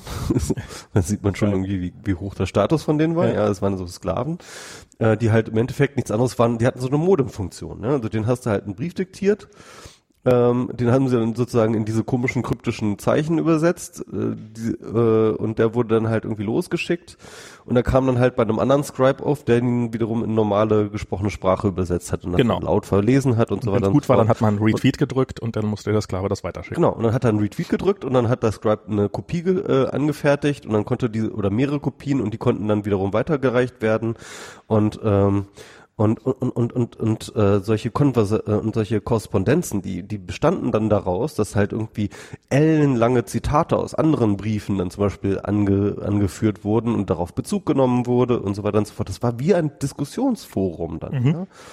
Und ähm, er beschreibt das sehr, sehr gut, also wie halt ähm, äh, äh, wie halt in alten Rom dann sozusagen diese Briefe kursiert sind, also wie auch teilweise viral gegangen sind, ja. Also gerade auch die äh, von Cicero so, ja, ähm, wie die viral gegangen sind und wie die halt Politik beeinflusst haben ähm, äh, und, und, und wie dann die Leute auch abhängig davon waren, dass halt ständig so eine Korrespondenz stattgefunden. Also ich glaube, äh, er hat irgendwie zwei, äh, zwei, drei Briefe pro Tag bekommen und zwei, drei Briefe pro Tag abgeschickt. So, ja. Und ähm, voll Social Media abhängig. Der, der, der war total Social Media abhängig. Der war total so klickgeiles klickgeile Aufmerksamkeitshure. Und ähm, ähm, also das, das war mir nicht so bewusst, ne? Aber ich meine, wenn du dir anguckst, äh, das äh, Neue Testament, ne? Ähm, äh, im, in der Bibel, ähm, besteht ja ganz offensichtlich aus Briefen. Ne? Also das sind ja die die die Römerbriefe ne? und äh, die Korintherbriefe. So. Und das sind alles Briefe. Ja, das, das gesamte Neue Testament besteht aus Briefen. Ein einziger ähm, Verstoß gegen das Briefgeheimnis. Ja, ein, ein, ja. Und das war, also Briefe war das Medium. Wenn das der Zeit, das war wenn das der Social Media, erfährt, dann ist die, dann ist das. Und das war definitiv Social Media. Ja, ja, genau. Ja, ja, ja. ja, also ich ja. glaube tatsächlich unter dem, unter dem, unter dem Paradigma des, der, der Massenkommunikation konnte sich erst irgendwie sowas wie Datenschutz überhaupt als Idee etablieren. Egal, auf jeden Fall. Ähm, äh, das waren, das waren die Briefe. Ähm, und äh, dann ne, ähm, ja, also das, das, das, das fand ich schon mal irgendwie hinreichend krass und ähm, dann hat er so ein bisschen die die äh, äh, die Reformation Revue passieren lassen, ne? Also mhm. ähm, wie wie Luther halt seine 95 Thesen an die Wand geschrieben hat, an die an an an an, an die Wand getackert hat, an, an die Kirchentor, mhm. ne? Ähm, äh, hat er erstmal relativiert, weil das war das Kirchentor war einfach der das war das schwarze Brett Okay. Vor, vor allem der, der, der, der, der, des universitären Kreises. Also dort haben alle Studenten und so weiter und so fort, keine Ahnung, ihre Wohnungsgesuche oder sonstige Anliegen, alles wurde dort einfach dran getackert. Ja? Das war jetzt nichts Besonderes, dass der Luther da irgendwie seine 95 Thesen dran getackert hat. Ja. Ähm, der Unterschied äh, zu den anderen Sachen war, dass halt die 95 Thesen, und zwar wie nichts anderes, viral gegangen ist. Ne? Also wir erinnern uns, das war irgendwie ähm, keine 70 Jahre oder so vorher wurde die Druckerpresse erfunden oder 50 Jahre vorher wurde die Druckerpresse erfunden. Die Druckerpresse hatte sich in verschiedenen Städten in Deutschland, äh, teilweise schon in Europa irgendwie ausgebreitet. Das heißt, es gab schon Druckerpressen in verschiedenen Städten. Und tatsächlich ist dann halt äh, diese äh, diese 95 Thesen waren halt großes Stadtgespräch und ja. wurde dann halt auch vervielfältigt. Die Vervielfältigungen gingen dann halt aber an andere Druckerpressen, ja. Äh, und die haben dann halt wiederum das wieder, äh, wieder gedruckt und so weiter und so fort. Das waren halt so Hubs, ja. Also die Drucker, also im Endeffekt war es dasselbe Prinzip wie im alten Rom, nur dass du halt mit diesen Druckerpressen halt nochmal viel stärkere Hubs hattest. Da konntest mhm. du dann halt irgendwie 200, 300, 400, 500 äh, Auflage, bis zu 1000 Auflage irgendwie von, von diesen äh, 95 Thesen dann halt irgendwie drucken. Und die gingen dann halt in Europa einfach viral, so richtig bam, das erste richtig krasse virale Ding, so, ja. Ich stell, ich, ich habe gerade so, ich musste gerade so lachen, weil ich habe mir so vorgestellt, das ist ja quasi dann das 95 Thesen, so, das klingt ja wie so ein Buzzfeed-Listicle. 95 Thesen, warum deine Kirche. Absolut. Also das war sicherlich, also auch dieses Listicle-Feature, das war definitiv einer der Gründe, warum das so viral ging. Also also Listicles sind einfach ein total geiler Viral-Content. Ja. Ich glaube wirklich, das ist, das ist kein Witz, das ist wirklich, glaube ich, einer der Gründe. Und dann etablierte sich tatsächlich so eine Form, das ist auch so lustig, ja. Also äh, entwickelte sich halt auch eine, eine eigene, ähm, sag ich mal, Publikationsform, ähm, ähm, die sich halt, äh, die halt extra für diese viralen Zwecke super gut geeignet war. Und in der Luther der absolute King war. Und das war die sogenannte, das sogenannte Pamphlet. Mhm. Das Pamphlet ist halt ähm, wesentlich kürzer als ein normales Buch. Mhm ähm, ist aber halt äh, länger als irgendwie sozusagen so eine Schriftrolle, sondern halt irgendwie ähm, halt irgendwie ein paar zusammengekopierte Seiten. Mhm. Ne? Und das war halt für diese Druckgeschichten waren das halt super super erfolgreiche Sachen. Und Luther hat halt irgendwie ein Pamphlet nach dem anderen rausgehauen. Und äh, er konnte halt, er war auch einfach ein begnadeter Schreiber. Er konnte unglaublich geil polemisch auf die Kacke hauen, sag ich. Geiler mal. Rants, dieser Blogger. Und ja, eben. Im Endeffekt war es das. Es war ein verdammter Rand. Es waren verdammte gute Rans, also gut geschriebene Rans, die einfach viral gingen. Mhm. Und, äh, und, und, und, und das war das, was die, äh, was, was die, ähm, äh, was die Reformation so ungeheuer gemacht hat. Also erstens, ne, irgendwie der, der ähm, Superhit die 95 Thesen, das äh, geile Listicle, ja, und dann halt irgendwie die, äh, äh, die, die, die super viralen Rans, die er dann abgelassen hat über die katholische Kirche und so weiter und so fort. Die katholische Kirche hat dann irgendwann auch angefangen halt, beziehungsweise über so, so ein paar eher inoffizielle Leute halt äh, sozusagen Gegenpamphlete zu, äh, äh, in die Zirkulation zu bringen, aber die waren alle nicht so pointiert und nicht so äh, geschickt äh, wie, wie, wie, wie Luthers Rans. Darf, darf ich immer nochmal noch mal deine Position sogar ein bisschen ausweiten, weil das finde ich nämlich gerade ganz spannend, was du gesagt hast, ähm, weil die, die als, als das gerade erzähltest so von diesem, von diesem viralen, von diesen viralen Briefen, dann habe ich, natürlich musste ich die ganze Zeit an das Gegenmodell denken, nämlich die Kirche. Die, die Kirche, die halt schon vor sehr, sehr langer Zeit angefangen hat. Wir haben hier dieses eine Buch, alles was da drin steht, ist die Wahrheit. Also diese, diese, die, Dass es auch nur auf Latein gab. Dass es auch nur auf Latein gab, nicht mehr übersetzt werden durfte, etc. pp. Genau. Ähm, also auf der einen Seite hattest du halt diesen, diesen totalen Flux, auf der anderen Seite hattest du diese extreme Autorität ähm, ja. in dieser Religion. Und dass Luther sich mit den gleichen Methoden halt auch natürlich genau an dieser Autorität abarbeitet. Und ja. ähm, sie dadurch, dadurch also dadurch ja nicht zerstört, aber zumindest äh, schwächt. Und, und sie probiert sich dann mit den gleichen Mitteln zu verteidigen. Das ist, ist ja wirklich so, als äh, ob die Bundesregierung jetzt auch auf Twitter ist. Also ja. ein bisschen platt. Und ich sag dir, ne, hätte es damals ein Urheberrecht gegeben, die Reformation wäre nie passiert. Direkt abgewandt. Einfach, ne? ja. Also, äh, also da, also Urheberrecht gab es einfach nicht.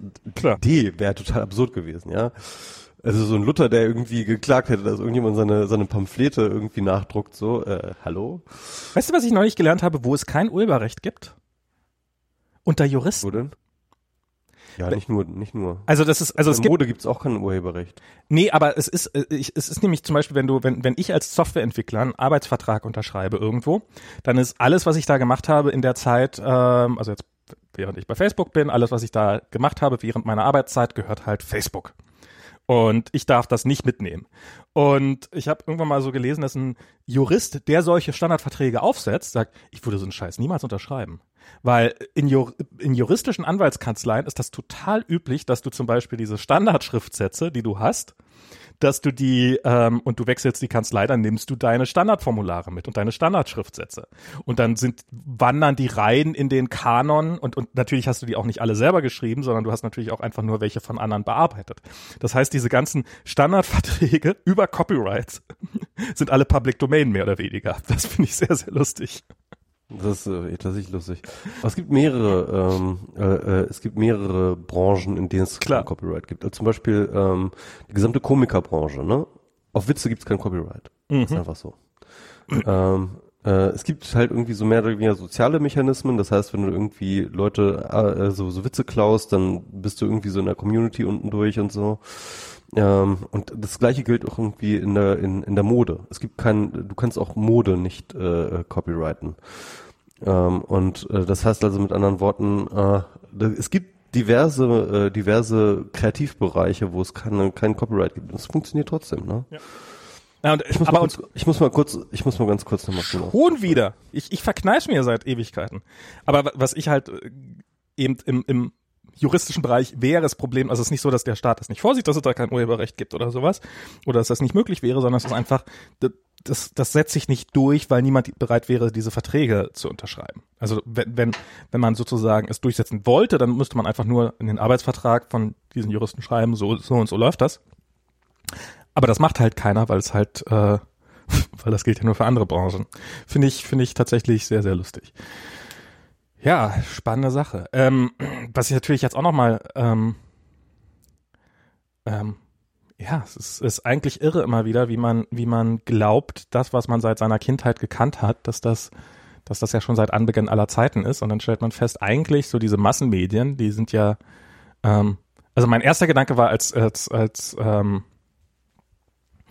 als äh, Michi davon erzählte, war halt sozusagen, naja, Moment mal, wie ist das denn, wie können wir denn wieder dahin kommen, sozusagen zu dieser Dominanz der Massenmedien? Das ist also so, die uns die Stabilität gegeben haben und diesen, und ist das notwendig? Ist dieser, ist dieser Meinungs, ist dieser Meinungs, dieses Meinungsmonopol notwendig, um eine Gesellschaft am Funkt, äh, weitgehend funkt, äh, äh, am Funktionieren zu halten? Ähm, das war so der erste Gedanke und dann halt so der nächste. So. Ja.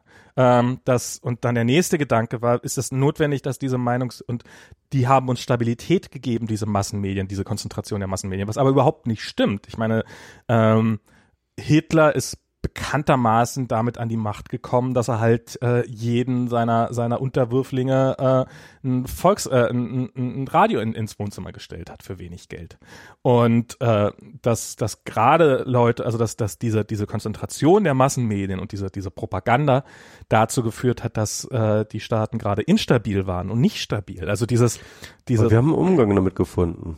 Genau, wir das haben dann halt einfach Punkt, einen ne? Umgang damit gefunden.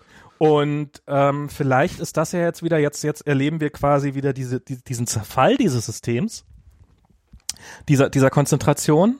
Vielleicht, vielleicht konzentriert sich das ja auch wieder. Ähm, werden wir sehen. Also ich meine, potenziell diese, diese sozialen Medien, die wir haben, werden, ähm, also dieses Computer, Internet etc. pp, also diese Werkzeuge, die wir nutzen, um, um diese dezentralen Systeme zu haben, werden perfekt geeignet, um alles extrem zentral auch zu steuern.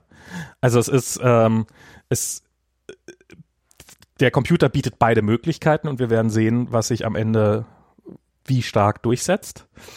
Und und äh, ob es nicht zu einer noch viel stärkeren Konzentration führt. Ja, aber aber vielleicht ist das jetzt auch, ähm, vielleicht ist dieses die, die, die Angst davor, vor dieser Dezentralisierung, ähm, ich meine, ich habe die bis zu einem gewissen Grad auch, weil das alte System, das kennt man halt so ein bisschen und damit hat man sich arrangiert.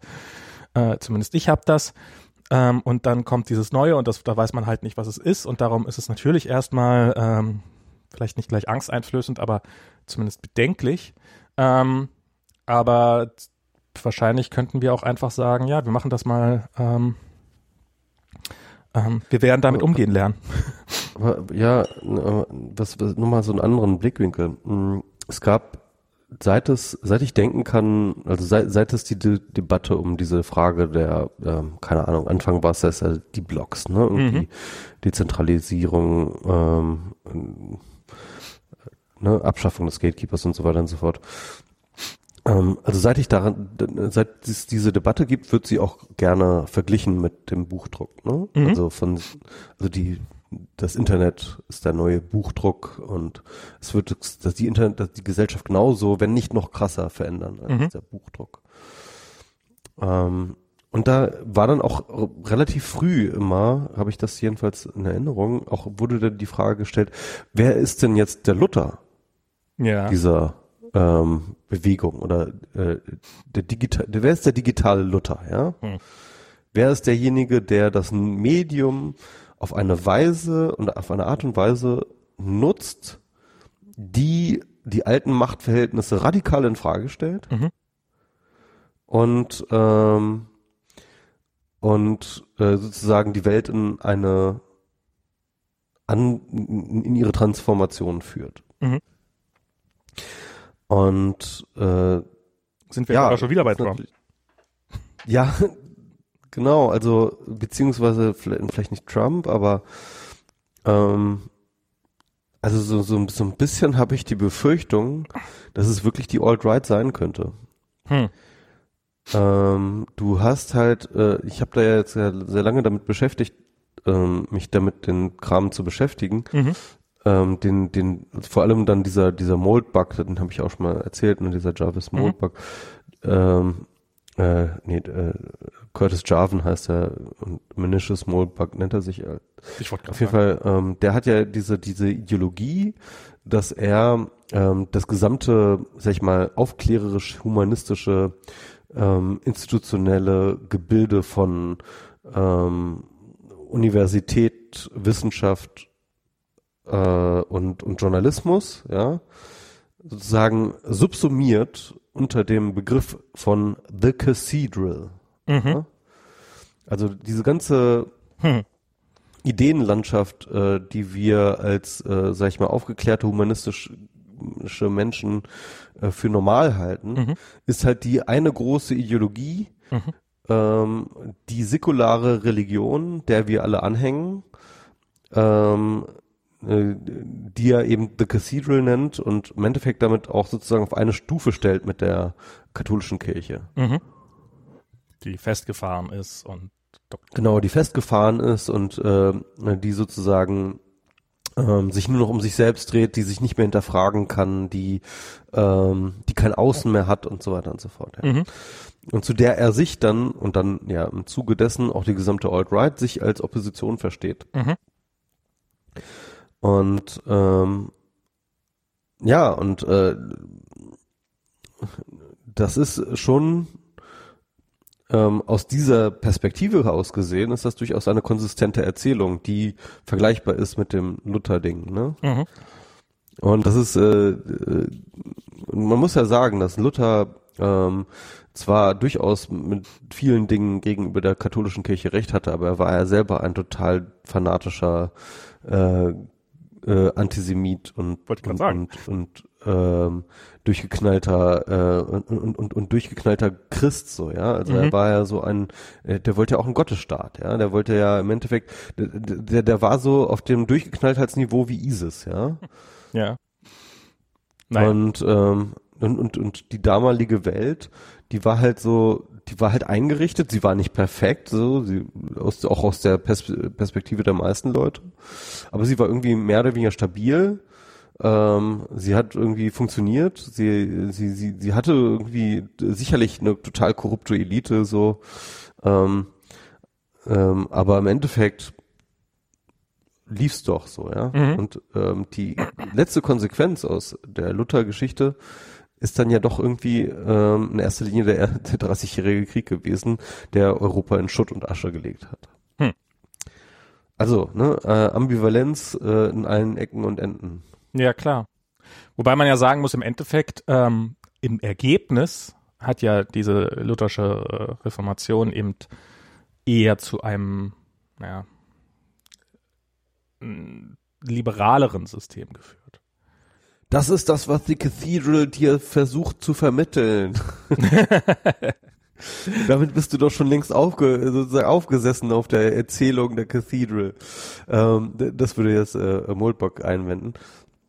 Ähm, ähm, aber der Punkt ist natürlich, ähm, ähm, ja, also ich glaube, das wird auch historisch so gesehen, dass die Reformation definitiv auch ein wichtiges Element oder ein wichtiges äh, Vorbedingung ähm, war, um so etwas wie die Aufklärung überhaupt möglich zu machen. Ne? Mhm. Ähm, also sozusagen ähm, und, und damit auch sozusagen im Endeffekt alles, äh, woran wir heute glauben.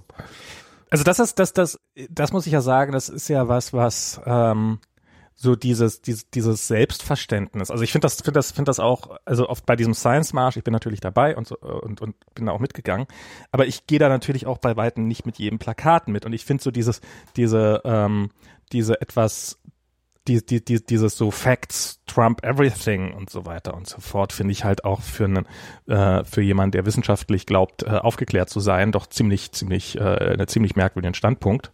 Ziemlich naiv, ja. Ziemlich naiven Standpunkt. Aber es ist auch echt super schwierig, das runterzubrechen. Ganz natürlich, ne? also natürlich. Also ich, ähm, ich, ganz ehrlich, ich habe jetzt, ich habe, ich habe dasselbe Problem. Ich, ich wollte ja eigentlich diese, ich, ich schreibe ja eigentlich diese, diese Serie, ne? Du wolltest auch ein Plakat für eine Demo machen und bist jetzt schon auf Seite 48. Nee, nee, ähm, und also äh, ich sag mal so, wo ich gerade stecken geblieben bin. Ähm, also ich schreibe diese Serie und ich hatte irgendwie den Teil 5 der Serie schon mehrfach fertig und habe den immer wieder nochmal neu äh, aufgerissen, weil irgendwie etwas mich störte. Und ähm, ich bin zu dem Schluss gekommen, dass mich stört, dass ich eigentlich ab einem bestimmten Punkt ähm, ähm, definieren muss, wozu sich das Regime der demokratischen Wahrheit, wie ich es ja nenne, mhm. ähm, in Opposition setzt. Und das heißt also, ich muss im Endeffekt das beschreiben, wofür wir gerade reden, also dieses, dieses, das, was äh, Moldbach the Cathedral nennt, ne? Mhm. Also ähm, was ist das eigentlich?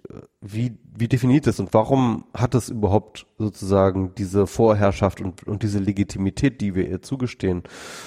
Und dann kann man halt eben, dann kommt man eben auf die Frage, wie definiert man Wissenschaft und was ist eine Wissenschaft, was ist die wissenschaftliche Methode?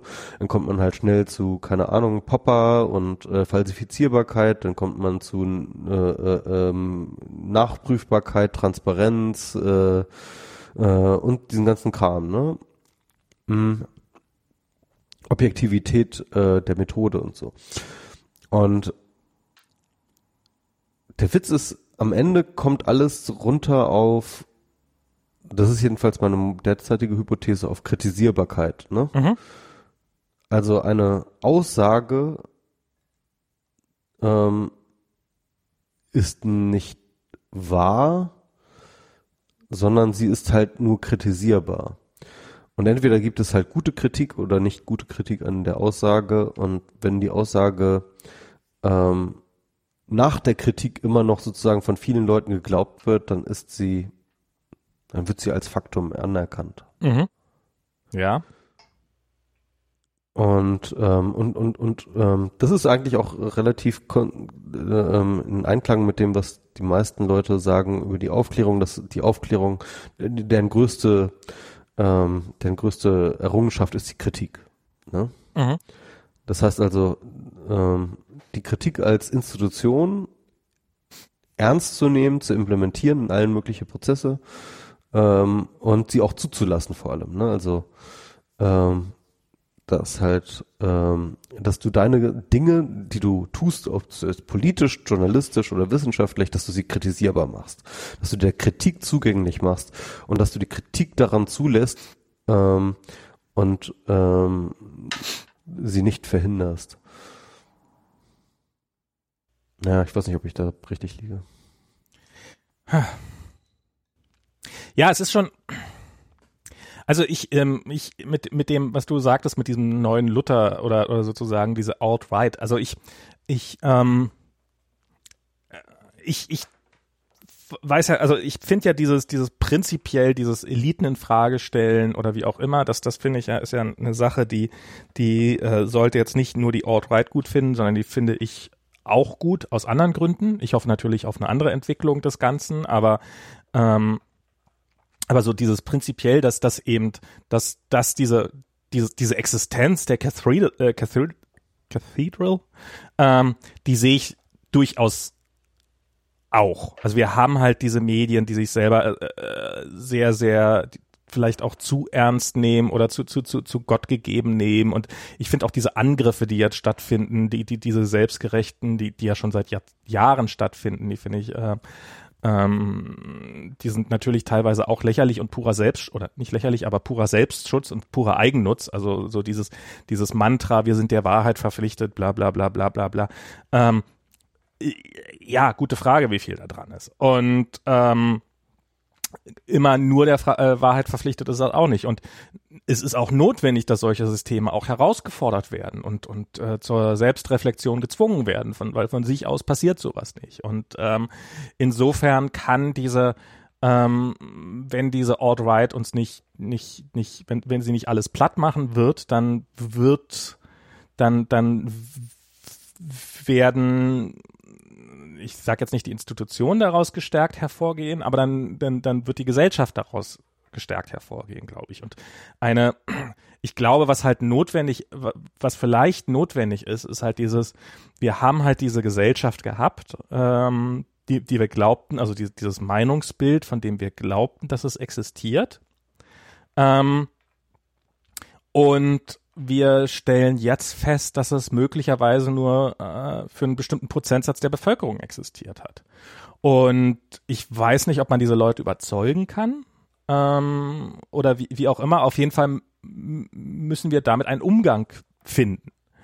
Das ist, das ist auch noch so eine Sache. Ähm, ich glaube, also nochmal meine These noch ein bisschen anders aufzubrechen. Ja. Ähm, eine zweite Ding, das aus der Aufklärung erfolgt ist, ist die Erfindung der Institution. Und die bedeutet in erster Linie, dass sie ähm, die Person entmachtet. Also so im, im, im Zuge zum Beispiel, ne, irgendwie ähm, Zuge der, der, der frühen Neuzeit, wo halt zum Beispiel ne, Ludwig der 14. hat halt irgendwie seinen Staat umgebaut. Mhm. Ja? Er hat halt, äh, er hat halt äh, die Bürokratie eingeführt, er hat ähm, äh, ein stehendes Heer eingeführt, er hat äh, ähm, er hat halt wirklich sozusagen, das, das hat man so, so, eigentlich so eine Zentralisierungsmaschine gebaut, eigentlich eine riesengroße Maschine, eine riesengroße Maschinerie um sich herum, um den gesamten Staat und das gesamte Staatsgebiet Frankreichs äh, zu beherrschen. Mhm. Das hat man dann Absolutismus genannt, ja. Mhm. Ähm, aber was er in Wirklichkeit getan hat, war also dadurch und wahrscheinlich unbeabsichtigt war, sich selbst austauschbar zu machen. Hm. Denn plötzlich, äh, selbst wenn er sozusagen geht, ja, ist die Maschinerie noch da. Ja. Und er kann einfach ersetzt werden durch eine andere Person, ähm, die dann halt sozusagen einfach äh, äh, sozusagen an seiner Stadt macht. Und auf einmal war ähm, äh, der König nicht mehr eine Person, sondern eine Funktion. Mhm. Es war eine Funktion innerhalb dieses Räderwerkes. Ja. Er hat sich selbst eine Funktion innerhalb des Räderwerkes zugewiesen. Und es gibt diese schöne These, dass die französische Revolution nur deswegen geglückt hat, ne, weil sie diesen, dieser, diesen Apparat hatte, der weil, übernehmen weil, weil konnte. Apparat schon statt, stattfand und man musste eigentlich nur sozusagen die, die, die, die Entscheidungsfunktion einfach einfach durch äh, durch was anderes ersetzen und mhm. dann funktionierte die Maschine weiterhin. Ja. Also, also die französische, also die Revolution, ja, wurde erst möglich durch diesen Apparat, durch den Staatsapparat. Ähm, weil die Beamten konnten dann halt einfach sozusagen, äh, die mussten nur einfach einem anderen Herrscher gehorchen. Und, ähm, und, und das finde ich interessant. Also das ist so eigentlich die Institution. Die Institution ähm, wenn du Dinge institutionalisierst, äh, dann, dann baust du sozusagen eine Maschine, in der plötzlich jedes einzelne Teil austauschbar wird. Auch der Kopf. Mhm. Vielleicht gerade der Kopf. Ja. Und weil, weil der Kopf ist dann plötzlich nicht mehr der Mensch, nicht mehr die Person, sondern es ist dann nur die Funktion. Die Funktion, die er innerhalb dieser Institution ausübt, die auch ein anderer ausüben kann. Und ähm, damit wird erst Kritik überhaupt erst möglich. Und das ist sozusagen diese Wechselwirkung von Kritik und Institution, weil, weil ähm, plötzlich ist die, die Kritik wird auch deswegen möglich, weil du nicht mehr die Person kritisierst, sondern die Funktion. Weil du die, den Prozess kritisierst und nicht mehr Atominom. Mhm. Ja? Also vorher war halt jede Kritik war halt einfach ähm, Majestätsbeleidigung. Klar. Du hast die Person angegriffen, ja. Was fällt dir ein?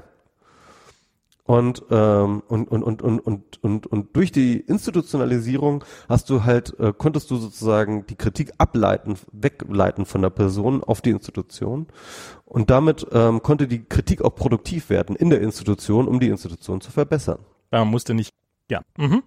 macht Sinn. So, und dann hattest du diesen Prozess. Und dann kam irgendwann Foucault und hat erzählt, ja, Moment mal, aber ähm, es ist ja so, dass die Institution nicht nur ähm, die, die, die, die lässt zwar irgendwie Kritik zu, aber nicht von jedem. Mhm. Ja, also äh, diese Diskurse sind extrem machtdurchwaltet, ja, Klar. und äh, nicht jeder, der eine Kritik formuliert, dem wird auch zugehört und so weiter und so fort.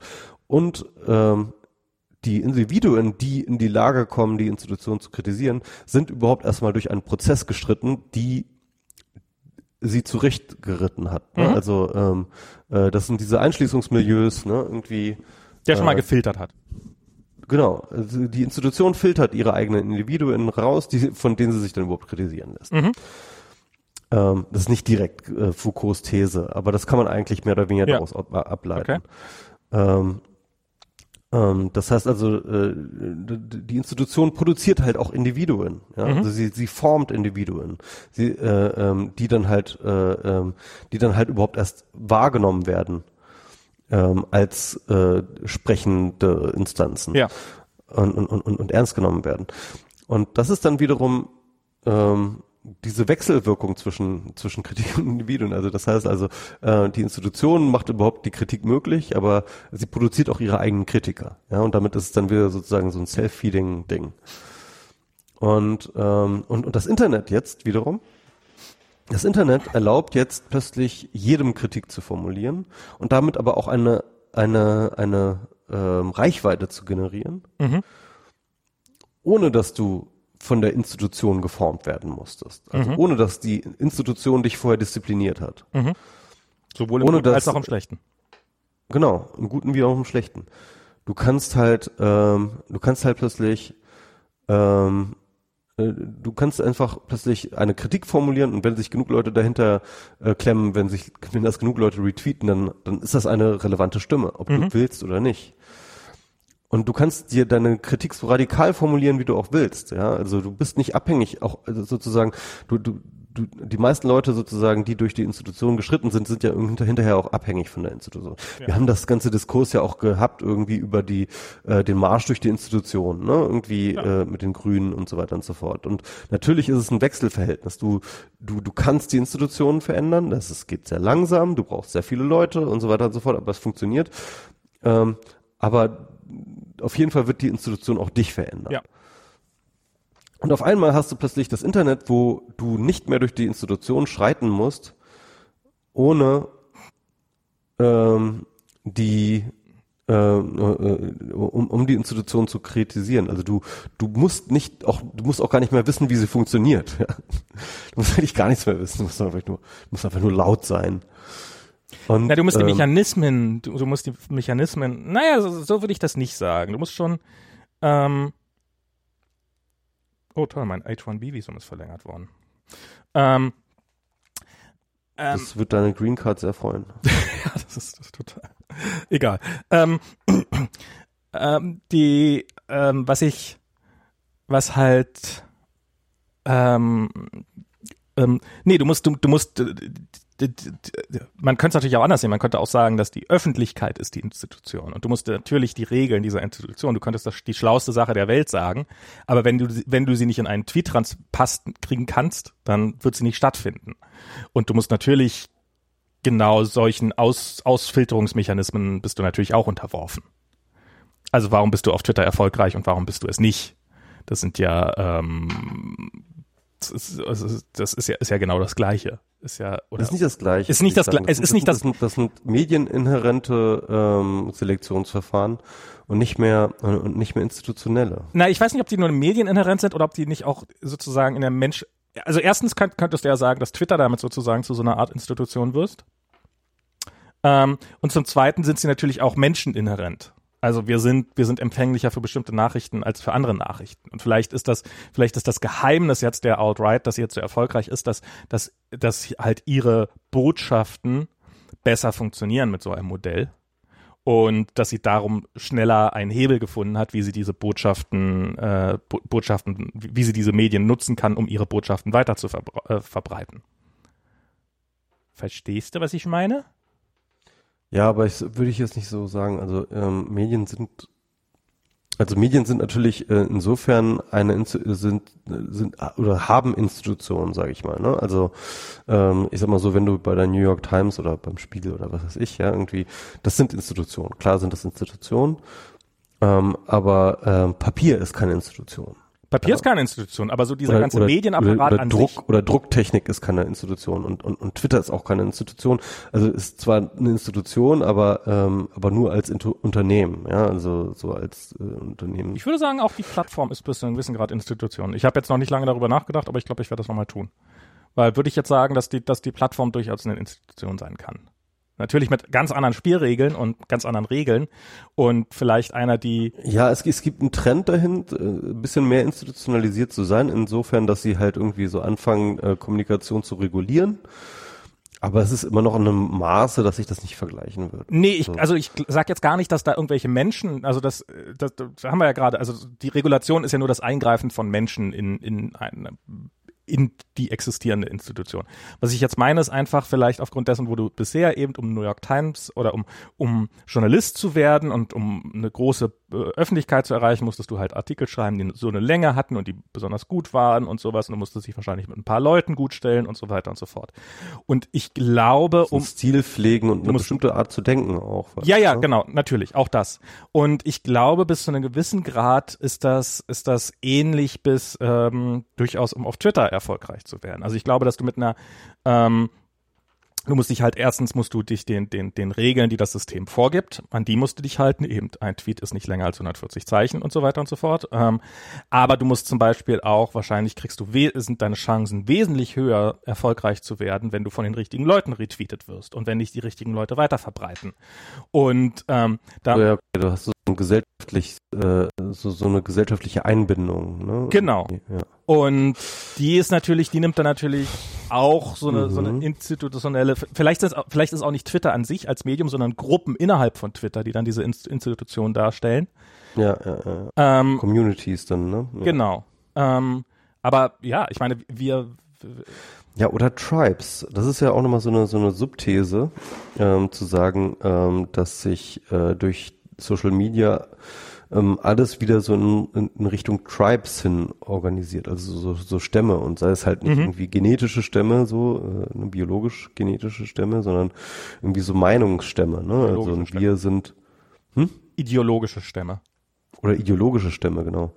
Und ähm, und das ist äh, zum Beispiel der Vorwurf an die Alt-Right oder an die Trump-Supporter, gab es halt irgendwie einen schönen Artikel, ich weiß nicht, ich glaube auf Fox.com oder so. Ähm, Wahrscheinlich äh, Vox.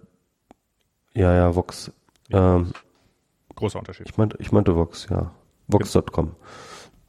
Ähm, jedenfalls, ähm, äh, der meinte, äh, dass äh, diese Trump-Anhänger ähm, eine Tribal Epistemology betrieben, also eine tribale Epistemologie, ähm, ne, irgendwie was äh, richtig ist oder, oder wahr ist, was unserem Stamm zugehörig ist oder was für gut für unseren Stamm ist und ähm, falsch ist, was, was gegen unseren Stamm ist. Mhm.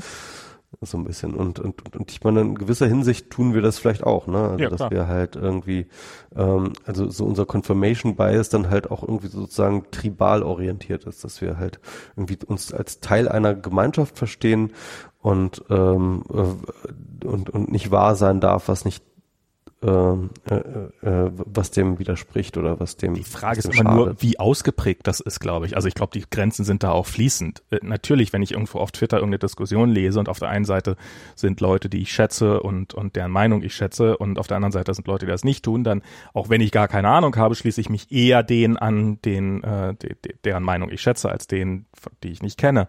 Ähm, und deswegen würde ich sagen, irgendwie ist das ähm, Social Media Ding ist halt nicht institutionell in dem Sinne, wie wir das halt ähm, mhm. definiert haben und wie das Foucault analysiert hat als Einschließungsmilieu, wo du halt irgendwie nach einem bestimmten Prinzip zu funktionieren hast, um als Individuum ernst genommen zu werden, sondern es sind halt ähm, äh, was ja definitiv eine, äh, und das hat ja auch Foucault auch mal klar gesagt, es ist halt eine, eine Erfindung der Moderne, eine Erfindung der Aufklärung, ja.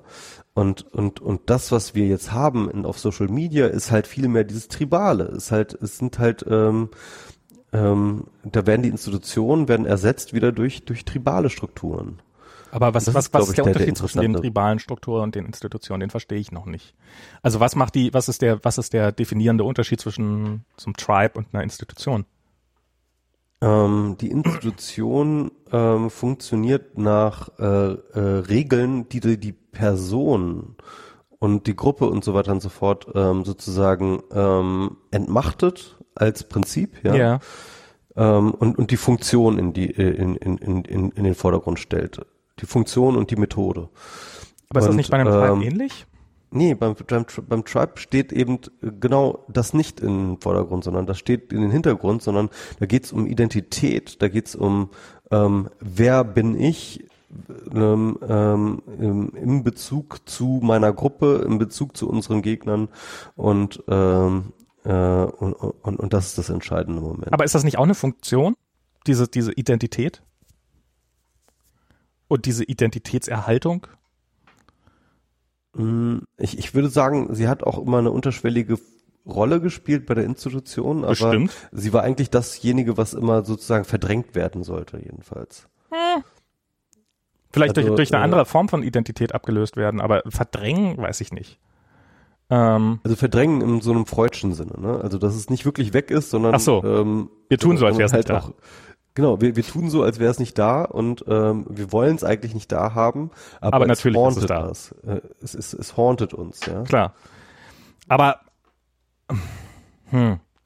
also ich, ich, ich frage mich, ob das nicht einfach nur eine, eine also ich äh, so, so, so nehmen, nehmen wir mal an, wir würden jetzt hier diesen ganzen Breitbart-Komplex als so eine Art Tribe bezeichnen. Natürlich gibt's da in der Mitte diese, diese, diese eben Breitbart, die Würdest du Breitbart als Institution bezeichnen oder als Tribe? Ich würde sagen, es ist eine Institution innerhalb des Tribes. Aber- um das Ganze noch, unkom noch unnötig komplizierter zu machen. Um, um es, um, Also, also ich, ich würde, ich würde, ich, ich, ich meine, ich meine, ich meine, ich will jetzt nicht, ähm, ähm, ich will jetzt nicht in die in, in die Versuchung verfallen, da jetzt äh, irgendwie eine, so einen klaren Cut zu ziehen. Ne? Ja. Hier ist das Tribe und hier ist die Institution und so, sondern äh, natürlich sind die Übergänge fließend. Okay. Natürlich ähm, gibt es Tribes innerhalb der Institution, natürlich gibt es ähm, Institutionen innerhalb des Tribes und so weiter und so fort. Und ähm, so, so klar zu ziehen sind die Grenzen nicht. Ähm, aber ähm, ich sag mal so, wie, wie soll ich, wie, wie, wie kann ich das am besten? Das ist wirklich auch das Problem, was ich gerade habe, was ich, weil, weil ich das irgendwie ausdrücken muss. Ne? Ähm, aber ich würde schon sagen, dass ähm, ähm, die, dieses institutionelle Gebilde, das institutionelle System äh, zumindest Wert darauf legt, als ähm, als überindividuelles, ähm, nicht tribales etwas angesehen zu werden ähm, dass sie ähm, aber ist denn nicht genau die Definition eines, eines Tribes, eines, eines, wie heißt was jetzt eigentlich ein gutes deutsches Wort dafür, der, der Stamm. des Stammes, Also ist der nicht die, ist, ist der nicht die, die Definition eines Stammes, dass es eben sich zwar aus Individuen zusammensetzt, aber halt das Individuum innerhalb des Stammes austauschbar ist? Mm, Wenn der Stammesführer stirbt, kommt ein neuer Stammesführer? Jein, nein, äh, würde ich, ich nicht sagen. Also ähm, äh, das, das Stammesbegriff definiert eigentlich die Relation zwischen dem Individuum und dem Stamm. Ne? Ähm, ähm, der Stamm ist äh, sozusagen äh, die Identitätsressource für das Individuum. Ähm, das Individuum ist Teil des Stamms, weil es sich mit dem Stamm identifiziert, weil es sozusagen ähm, eins ist mit dem Stamm, weil es so, so, so, so, eine, so eine Einheitsidee gibt halt, ne? Irgendwie. Ja, aber ist das bei einer Ähm, Institution denn nicht anders? Ist das denn nicht? Nee, nee, das eben nicht. Also bei, bei der Institution ist tatsächlich, und, und, und, und damit bist du auch nicht austauschbar, weil du bist halt identitätsmäßig gebunden. Du bist halt der Stamm und der Stamm bist du sozusagen. Es gibt sozusagen äh, äh, da, da keinen Unterschied. Und Institution, äh, da bist du nicht als Person, sondern da bist du nur als Funktion. Ne? Also äh, sie, sie die meisten Arbeitnehmer, die gehen halt irgendwie äh, 9 to 5 zum Ab äh, in ihre Firma Klar. ähm, äh, und hängen ihre Persönlichkeit sozusagen am, äh, am, am, am Haken auf und äh, verkaufen da sozusagen ihre acht Stunden täglich Zeit irgendwie an die Firma und gehen dann nach Hause und sind da wieder die Person. Ja, Das ist der schlimmste Fall, aber okay. Ja aber äh, genau, das ist der schlimmste, das ist vielleicht der plakativste Fall. So Also das Klar, ist der, der, auch die schlimmste Form äh, von ich- Firma. Ich glaube, ich glaube so, so, so bei Apple und so, die sind viel stärker Tribe noch als, als, als Institution. Okay, also, Ja. also du machst, du machst den Unterschied, also du sagst jetzt, der Unterschied zwischen einer, was du sagen würdest, zwischen äh, einem Tribe und einer Institution ist, ist wie stark muss man, äh, muss man sein Individuum aufgeben. Genau, und wie stark Aber- identifiziert man sich damit? Aber, aber, aber, aber, wir haben doch, wir haben doch gerade, ähm, aber äh, wenn wir jetzt, nehmen wir mal an, dass so die Alt-Right, ähm, äh, Milo, um, er wäre noch Mitglied dieses Tribes, wenn er seine Individualität stärker aufgegeben hätte. Nämlich den Teil der Individualität, der nicht Tribe-konform waren, sozusagen. Ja. Hätte er diese Sätze niemals gesagt, dann wäre er wahrscheinlich jetzt immer noch ähm, der Star dieser Bewegung. Ähm, Vielleicht, ja. das heißt, Man, man muss aber bedenken, das ist immer noch ein politisches Ding gewesen und äh, ich glaube, dass nach der Trump-Wahl brauchte man Milo auch nicht mehr. Also das ist, glaube ich, das darf man auch nicht vergessen. Aber ja, aber, ja, ja, aber es ist eine These zu sagen, was, was okay, ist, vielleicht, vielleicht wäre er noch dabei. Ich weiß was es ja umso stärker sagen würde, dass er das, dass, dass er quasi eine reine Funktion hatte und dass man, nachdem diese Funktion überflüssig geworden ist, hat man sich seiner entledigt.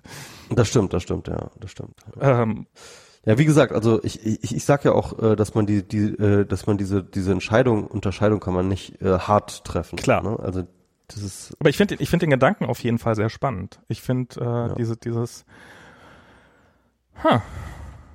ich weiß nicht. Also ich bin mal, ich bin mal gespannt, wo das alles hin. Ich, ich sehe das natürlich, sehe ich es oft. Also wenn, wenn man auf Frankreich guckt und wenn man hier sich das hier anguckt, wenn man den Brexit anguckt wenn man das Wiedererstarken von, äh, wenn man Erdogan obwohl Erdogan ist, ist wahrscheinlich da, der, der ist halt eher noch so der nach, nach klassischem, nach klassischem Modell halt ohne die Medien groß geworden oder sogar gegen die, gegen die neuen Medien. Ähm, aber ja äh, Putin auch, ne? Putin auch, ja, ja. Ich, ich, ich wollte gerade fast sagen, dass er der Letzte sei. Erdogan, das ist er nicht, aber er ist, ich würde sagen, er ist noch sozusagen von dem alten, von der alten Riege. Ähm, aber Trump, würde ich sagen, ganz klar ist, wäre nicht möglich ohne Twitter. Und- wahrscheinlich, ja. Ähm, und vielleicht ist das ja, vielleicht ist das ja auch einfach eine Erfahrung, die wir sammeln müssen. Ich meine, wir haben diese, Weil halt Trump eigentlich auch ein total Old Media Typ ist, ne? Also ich meine, er kommt halt aus der äh, aus der aus der aus, aus der aus dem Fernsehbusiness. Klar. Ne?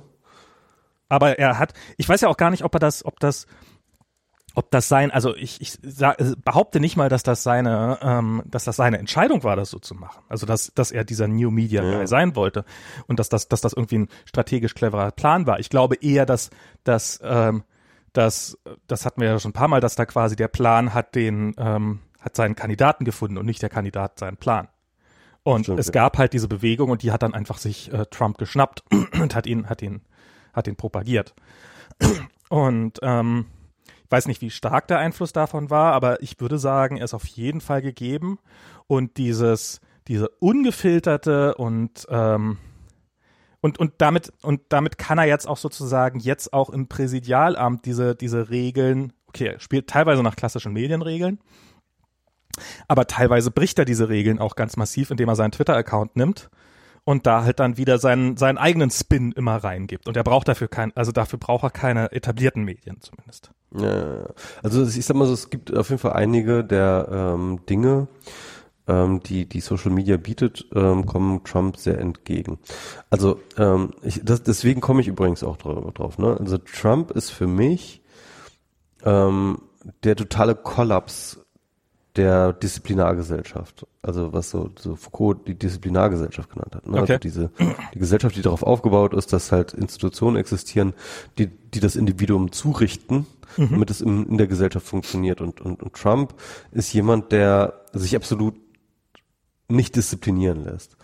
Äh, der halt, ähm, äh, der halt äh, sozusagen die ganzen Disziplinierungs äh, Einschließungsmilieus einfach bypasst. Ne? Also so eine Partei ist ja nichts anderes als so eine Institution, die dafür da ist, dass sie auch filtert, ja, dass sie halt äh, äh, Individuen filtert. Also die Leute gehen durch diesen, ähm, wie nennt man das, äh, äh, diesen, diesen ähm, äh, irgendwas mit es ist egal, auf jeden Fall, äh, die, die, die gehen durch einen Prozess, ja, wo sie halt ähm, halt erstmal irgendwie Wahl kämpfen müssen, wo sie Plakate aufhängen müssen und so weiter und so fort, damit sie überhaupt irgendwo was zu sagen haben in ihrem Ortsverein. Und dann können sie vom Ortsverein Landesverein, von dort im Landesverein Genau. äh, irgendwie bundespolitische Ämter ein, einkleiden und so weiter. Also das heißt, es, ist so, so, es ist halt wirklich so ein, so, so ein Prozess, wo du halt abgeschliffen wirst. Und wo sich nicht jeder bewährt und wo Leute irgendwo zwischendrin aufgeben, weil sie nicht intelligent genug sind, weil sie nicht genug Ahnung haben, weil sie nicht Durchhaltungsvermögen haben, weil sie sich nicht schleifen lassen und so weiter und so fort. Und am Ende kommt dann halt irgendwie, keine Ahnung, ähm, bist du dann halt irgendwie derjenige, der sich halt äh, am Ende sozusagen äh, ganz oben durchgesetzt hast und äh, kannst dann halt irgendwie für deine Kandi äh, für deine für deine Partei irgendwie eine Spitzenkandidatur machen oder was weiß ich. Und ähm, diesen ganzen Prozess hat Trump äh, komplett gebypasst, ne? indem er halt einfach sozusagen aus äh, Social Media vor allem, aber nicht nur Social Media heraus irgendwie eine Bewegung erschaffen hat. Aber da muss man an dem sagen, hat, an der Institution vorbei, an den Republikanern vorbei und er konnte sich gegen die gegen die Partei stellen, wo immer er wollte, weil er nicht auf diese Partei angewiesen war. Genau, aber die Institution egal war. Aber darf ich mal kurz, also äh, in dem Punkt würde ich fast sagen, würde ich uns nochmal widersprechen, weil da war, ich glaube, da war gar nicht Social Media so extrem wichtig, sondern da war halt dieses dieses klassische Mediennarrativ, was er im Laufe der Jahrzehnte über sich aufgebaut hat. Also das ist ja ähm, die, dieses, diese, die, der Grund, warum die Leute ihm vertraut haben. Also ähm, du brauchst ja, du brauchst ja Vertrauen und na, der klassische Weg sozusagen, um Präsident zu werden, ist halt, du baust dieses Vertrauen auf, indem du vorher schon mal Gouverneur warst und halt unter Beweis gestellt hast, dass äh, du schon mal regieren kannst.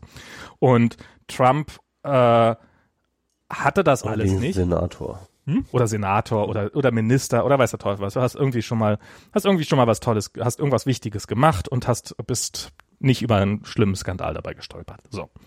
Herzlichen Glückwunsch, du kannst Präsident werden. Und Trump hat dieses ganze System ausgehebelt, nicht über Social Media, sondern dadurch, dass er eine Fernsehshow hatte, in der er über Jahre hinweg immer wieder den smarten Geschäftsmann, der immer den totalen Durchblick hat, darstellen konnte. Und damit hat er sich dieses Vertrauen erarbeitet. Das hat, glaube ich, vielleicht doch erstmal gar nicht so irre viel mit Social Media zu tun, so am Anfang. Und ähm, das, ich glaube, Social Media kam erst da ins Spiel, als dann sozusagen dann die klassischen Medien sich hingestellt haben und gesagt haben, ja, aber bloß weil du mal eine Fernsehsendung hattest, heißt das ja noch lange nicht, dass du regieren kannst, wie wir jetzt alle wissen.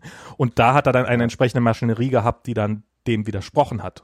Naja, er twitterte ja schon ziemlich lange, ne? Und er Ja. hat sich ja auch schon auch irgendwie eine ziemlich feste Followerzahl und äh, so weiter und so fort auch auf Social Media schon aufgebaut gehabt, als seine Kampagne losging. Das stimmt. Aber er, also, aber diese Followerschaft basierte auch darauf, dass er regelmäßig in irgendwelchen Fernseh Ja klar, natürlich. Fernsehinterviews aufgetaucht ist, dass er diese Birther-Kampagne hier äh, vorangetrieben hat und sowas. Aber, aber, aber, aber genau, also die Medien sind aber auch interessant, also weil, äh, wo du das ansprichst, ne? Weil die Medien sind natürlich auch ähm, äh, ein klassisches Institution, Institution und so ein Einschließungsmilieu, die, Mhm. die dich abschleifen. Der Punkt ist, solange er halt irgendwie der lustige Typ war, der irgendwie The Apprentice gemacht hat, ähm, äh, war, war es völlig egal, was er in den Medien gesagt hat. Genau. Ne, da war halt irgendwie so ein Skandal, war halt irgendwie geil, äh, konnte man ausschlachten und so weiter und so fort. Du brauchst halt Leute mit pointierten Meinungen, wenn du die irgendwie in, in eine Sendung Genau. bringst. Und das konnte er. Und, da, und er macht ja auch nicht wirklich was kaputt. Er war halt der, der er war halt äh, äh, äh, dieser dieser große äh, äh, äh, Loose äh, Loose Maus Typ, den du halt irgendwie in so einer Reality Show brauchst. So, ja. Ähm, und, und, und, und der, der tut niemandem weh, das ist irgendwie lustig, äh, äh, da kann man sich drüber aufregen, kann man aber auch lassen, hey, so what, ja.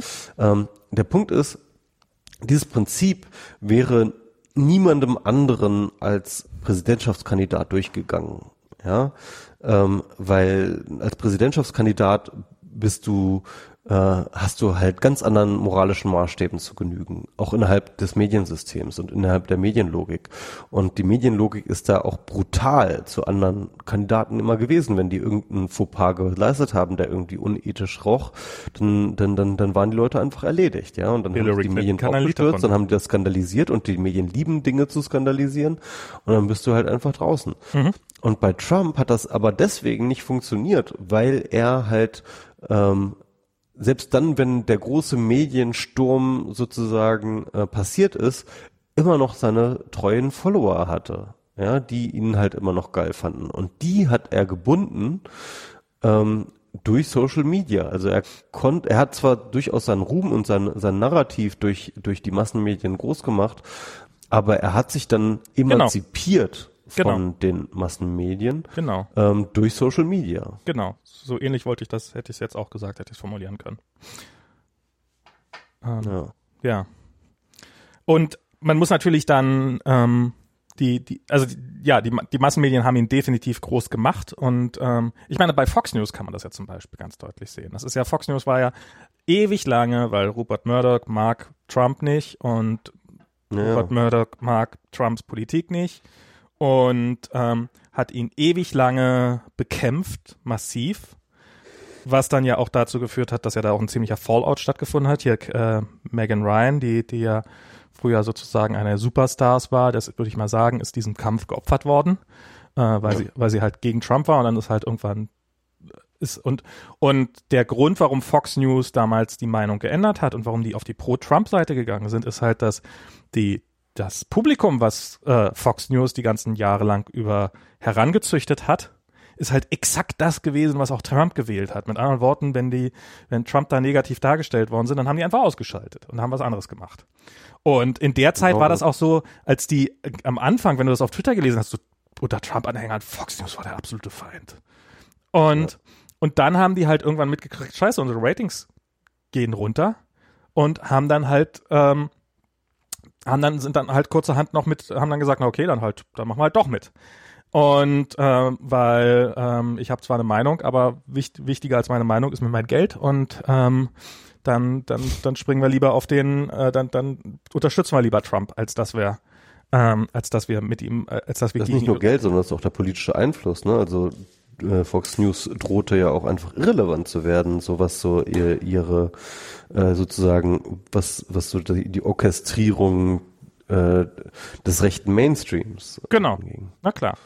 Und ähm, und äh, ja, und daraufhin haben sie halt die Seiten gewechselt. Und dieser, dieser Seitenwechsel, äh, dieses, dieses, dieses extreme Abschalten wäre vermutlich nicht passiert, seiner, seiner, äh, seiner Anhängerschaft, wenn die nicht eine alternative Möglichkeit gehabt hätten, sich zu organisieren. Also ich sage jetzt nicht, dass die sich organisiert haben, um nicht mehr Fox News zu kümmern, gucken, aber so dieses, dieses nicht ich bin falsch, sondern der Sender ist falsch und darum wechsle ich den Sendler und diese, diese, diese diese Bereitschaft, dem, sich dem, das, dem nicht weiter auszuliefern, ist, glaube ich, dadurch gekommen, dass sie halt auf Social Media noch andere Stimmen gehört haben, die gesagt haben, nein, Fox News ist scheiße, und dann haben halt alle gesagt, Fox News ist scheiße. Ja, und das siehst du halt auch einfach äh, an den Sharing-Zahlen, ne? dass halt irgendwie ähm, Breitbart irgendwann Fox News echt radikal in die Tasche gesteckt hat. Das ist echt krass.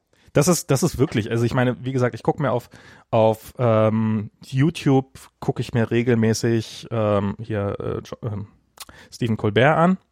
Und wenn der mal eine gute Sendung hat, dann hat er so einen Clip, hat dann irgendwie so zwei Millionen, zwei Millionen Zuschauer. Ähm, vielleicht manchmal drei oder vier Millionen, die meisten so im knapp unter einer Million Views. Wenn Casey Neistat, ich weiß nicht, kennst du den? Ähm, so ein YouTuber, ähm, ich, ich gucke den auch ganz gerne, komplett inhaltloses Zeug, aber ähm, sehr, sehr gut gemacht. Also er erzählt halt, ist halt ein klassisches Videoblog. Er erzählt halt aus seinem Leben und äh, erzählt, was er gemacht hat und macht das aber technisch sehr, sehr gut und ähm, äh, ästhetisch. Und bei dem hat jedes Video, jeder, also wie gesagt, jeder, heute habe ich das und das gemacht und dann habe ich das und das gemacht und dann habe ich das und das gemacht, hat vier, fünf Millionen Views. Und das sind die ich glaube, die Massen dahinter sind, sind die, die Menschen, die sich das angucken und die sich das geben, sind mittlerweile ganz, ganz, ganz, ganz andere ähm, als die hinter, hin, hinter den klassischen Massenmedien. Und ähm, klar, dann werden wahrscheinlich mehr Leute nach wie vor Stephen Colbert im Fernsehen gucken als in den, als im Fernsehen, äh, als, als, als auf YouTube. Obwohl, wer weiß, wie viele, ob, ob der Unterschied noch so ja, groß weiß ist. nicht. Also das würde ich nicht unbedingt ja, stimmt, sagen. Wahrscheinlich, also ich meine, zumindest wenn man weltweit. Zwei Millionen ist schon auch für, für Fernsehzahlen eine Menge, ne? Ja, genau. Das ist, ähm, und das ist, ich habe neulich von diesem Casey Neistat halt auch so ein Video gesehen, wie er irgendwie durch New York gefahren ist und weil er halt da zu irgendeinem Laden wollte, wo halt irgendwie alle gerade ausverkauft war, ich weiß nicht, was es genau war. Und er ist da halt an der Schlange von Leuten vorbeigefahren und wie viele Leute auf der, aus der Schlange heraus einfach so, hey Casey! So halt wirklich, also es war, als ob Justin Bieber da vorbeifährt. Das war nicht, das war nicht irgendwie so, äh, kann natürlich sein, dass er so zusammengeschnitten hat, dass das besonders so wirkte, aber wenn da an, wenn du an einer 200 Meter langen Schlange vorbeifährst und dann vier oder fünf Mal äh, irgendwie angesprochen wirst, dann ist das schon eine ganz ordentliche Quote, finde ich. Und ähm, das ist äh, ja, das, das, das, ich glaube, dass vielleicht machen wir uns dann noch kein, vielleicht konzentrieren wir uns einfach auf die Falschen, weißt? Wir, wir sind nach wie vor sehr stark auf die Massenmedien fixiert und sehen halt nicht, wer da in den anderen Medien die Großen sind und äh, sind darum auch immer. Das ist auch so krass. Ich meine, sorry, aber diesen Effekt, den habe ich halt ständig, wenn wenn diese, diese YouTube-Szene, ich meine, da reden wir auch schon länger drüber, ne? Ja. Dass halt irgendwie da, da existiert eine Star-Parallelwelt und eine Öffentlichkeit, die mir komplett verschlossen ist und äh, und die teilweise größere Reichweite hat als die Tagesschau, ja. Und das ist echt, äh, Das ist, das, das, das, also, I don't get it. Ach, oft. Ich bin da nicht, ich bin, ich bin nicht Teil dieser Öffentlichkeit. Ja, du bist ist echt, nicht- Aber du kannst Teil davon werden. Das ist jetzt ja deine eigene Entscheidung. Das stimmt, das stimmt. Ähm, und äh, ich bin so ein bisschen, also ich finde, wie gesagt, ich gucke ja YouTube ganz, ganz gerne. Und ich mache das halt mit ganz klassischen Medien, eben halt fernsehaufbereitete Sachen und die sind oft sehr, sehr gut. Aber das machen auch andere sehr, sehr gut. Und, ähm, und das sind Leute, die sind teilweise, machen die fantastische Videos, Dinge, die nicht im Fernsehen möglich sind. Und dann natürlich ist da auch unfassbar viel Schrott dabei. Ähm, aber ja, das ist, ähm, so, so schwer ist das nicht. Geh auf YouTube, guck's dir an. Fertig. wer, Teil, wer Teil der Bewegung. Gut, Max. ja. Es ist jetzt schon wieder 10 Uhr. Ich muss noch langsam mal nach Hause. Ähm, du bist jetzt bald in Deutschland. Genau. Und ich würde gerne mit dir eine Live-Geschichte machen. bist. Ja, Und zwar, aber auch eine mit Publikum. Ich finde das total super. okay. Wir haben das jetzt nicht, wir haben das noch nicht vorher abgesprochen, ich sage das einfach mal so. Ähm, wir haben ja hier, du, du, du willst ja bei uns auch im, du wirst ja bei uns im Büro sein auch. Mhm. Und ähm, ich Also- dachte mir, vielleicht machen wir dann einfach hier einen Abend direkt im Büro, Ja. Wo wir hier so eine kleine Live-Geschichte machen, wo wir halt irgendwie Leute einladen, das wird dann per Twitter und per Facebook irgendwie verbreitet, irgendwie machen wir so ein Event, dass wir hier so einen Live-Podcast machen. Mhm. Einfach direkt. Gerne. Super gerne. Ja, Ich meine, wir, nächste Woche ist ja auch Republika. Ich gehe mal davon aus, dass du da bist. da sehen wir uns auf jeden Fall. Na, mich nicht, weil ich bin, nee, ich bin, ich bin auch auf jeden Fall auf der Republika, natürlich. Ähm, Genau, Max ist auch auf der Republika. Also wir, ich werde wahrscheinlich auch nichts anderes machen, als auf dem Hof rumstehen und Bier trinken. Wahrscheinlich, Insofern ihr Max ein ausgibt. nee, ich kann, ich kann, ich kann mir auch mein, falls Kreditkarten genommen werden, kann ich mir auch mein eigenes Bier leisten. Das ist auch okay. Ähm, Es wird keine Kreditkarten geben auf der Republika. ah, Gebt dem Max ein Bier aus. Deutschland.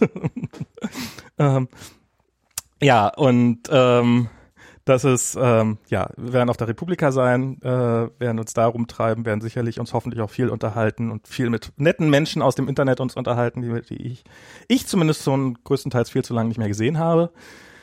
Ähm, ja, und es wird hoffentlich äh, ein guter Monat in Berlin werden. Es wird bestimmt sehr gut werden. Hoffen wir. Du wirst hier nicht wieder weg wollen. Das wäre ideal. Spätestens im Herbst dann. Genau. Und wir machen auf jeden Fall hier noch eine Live-Show, dann aber nach der Republika nicht wieder. Genau, okay, machen wir nach der Republika noch eine Live-Show. Das wird, Alles klar. das wird spannend werden. Dann sage ich bis, würde ich sagen, bis zum nächsten Mal, oder? Bis denn. Wir haben jetzt, ja, genau. Drücke ich jetzt mal Stopp, dann haben wir fast exakt drei Stunden. Bis zum nächsten Mal. Ciao. Ja.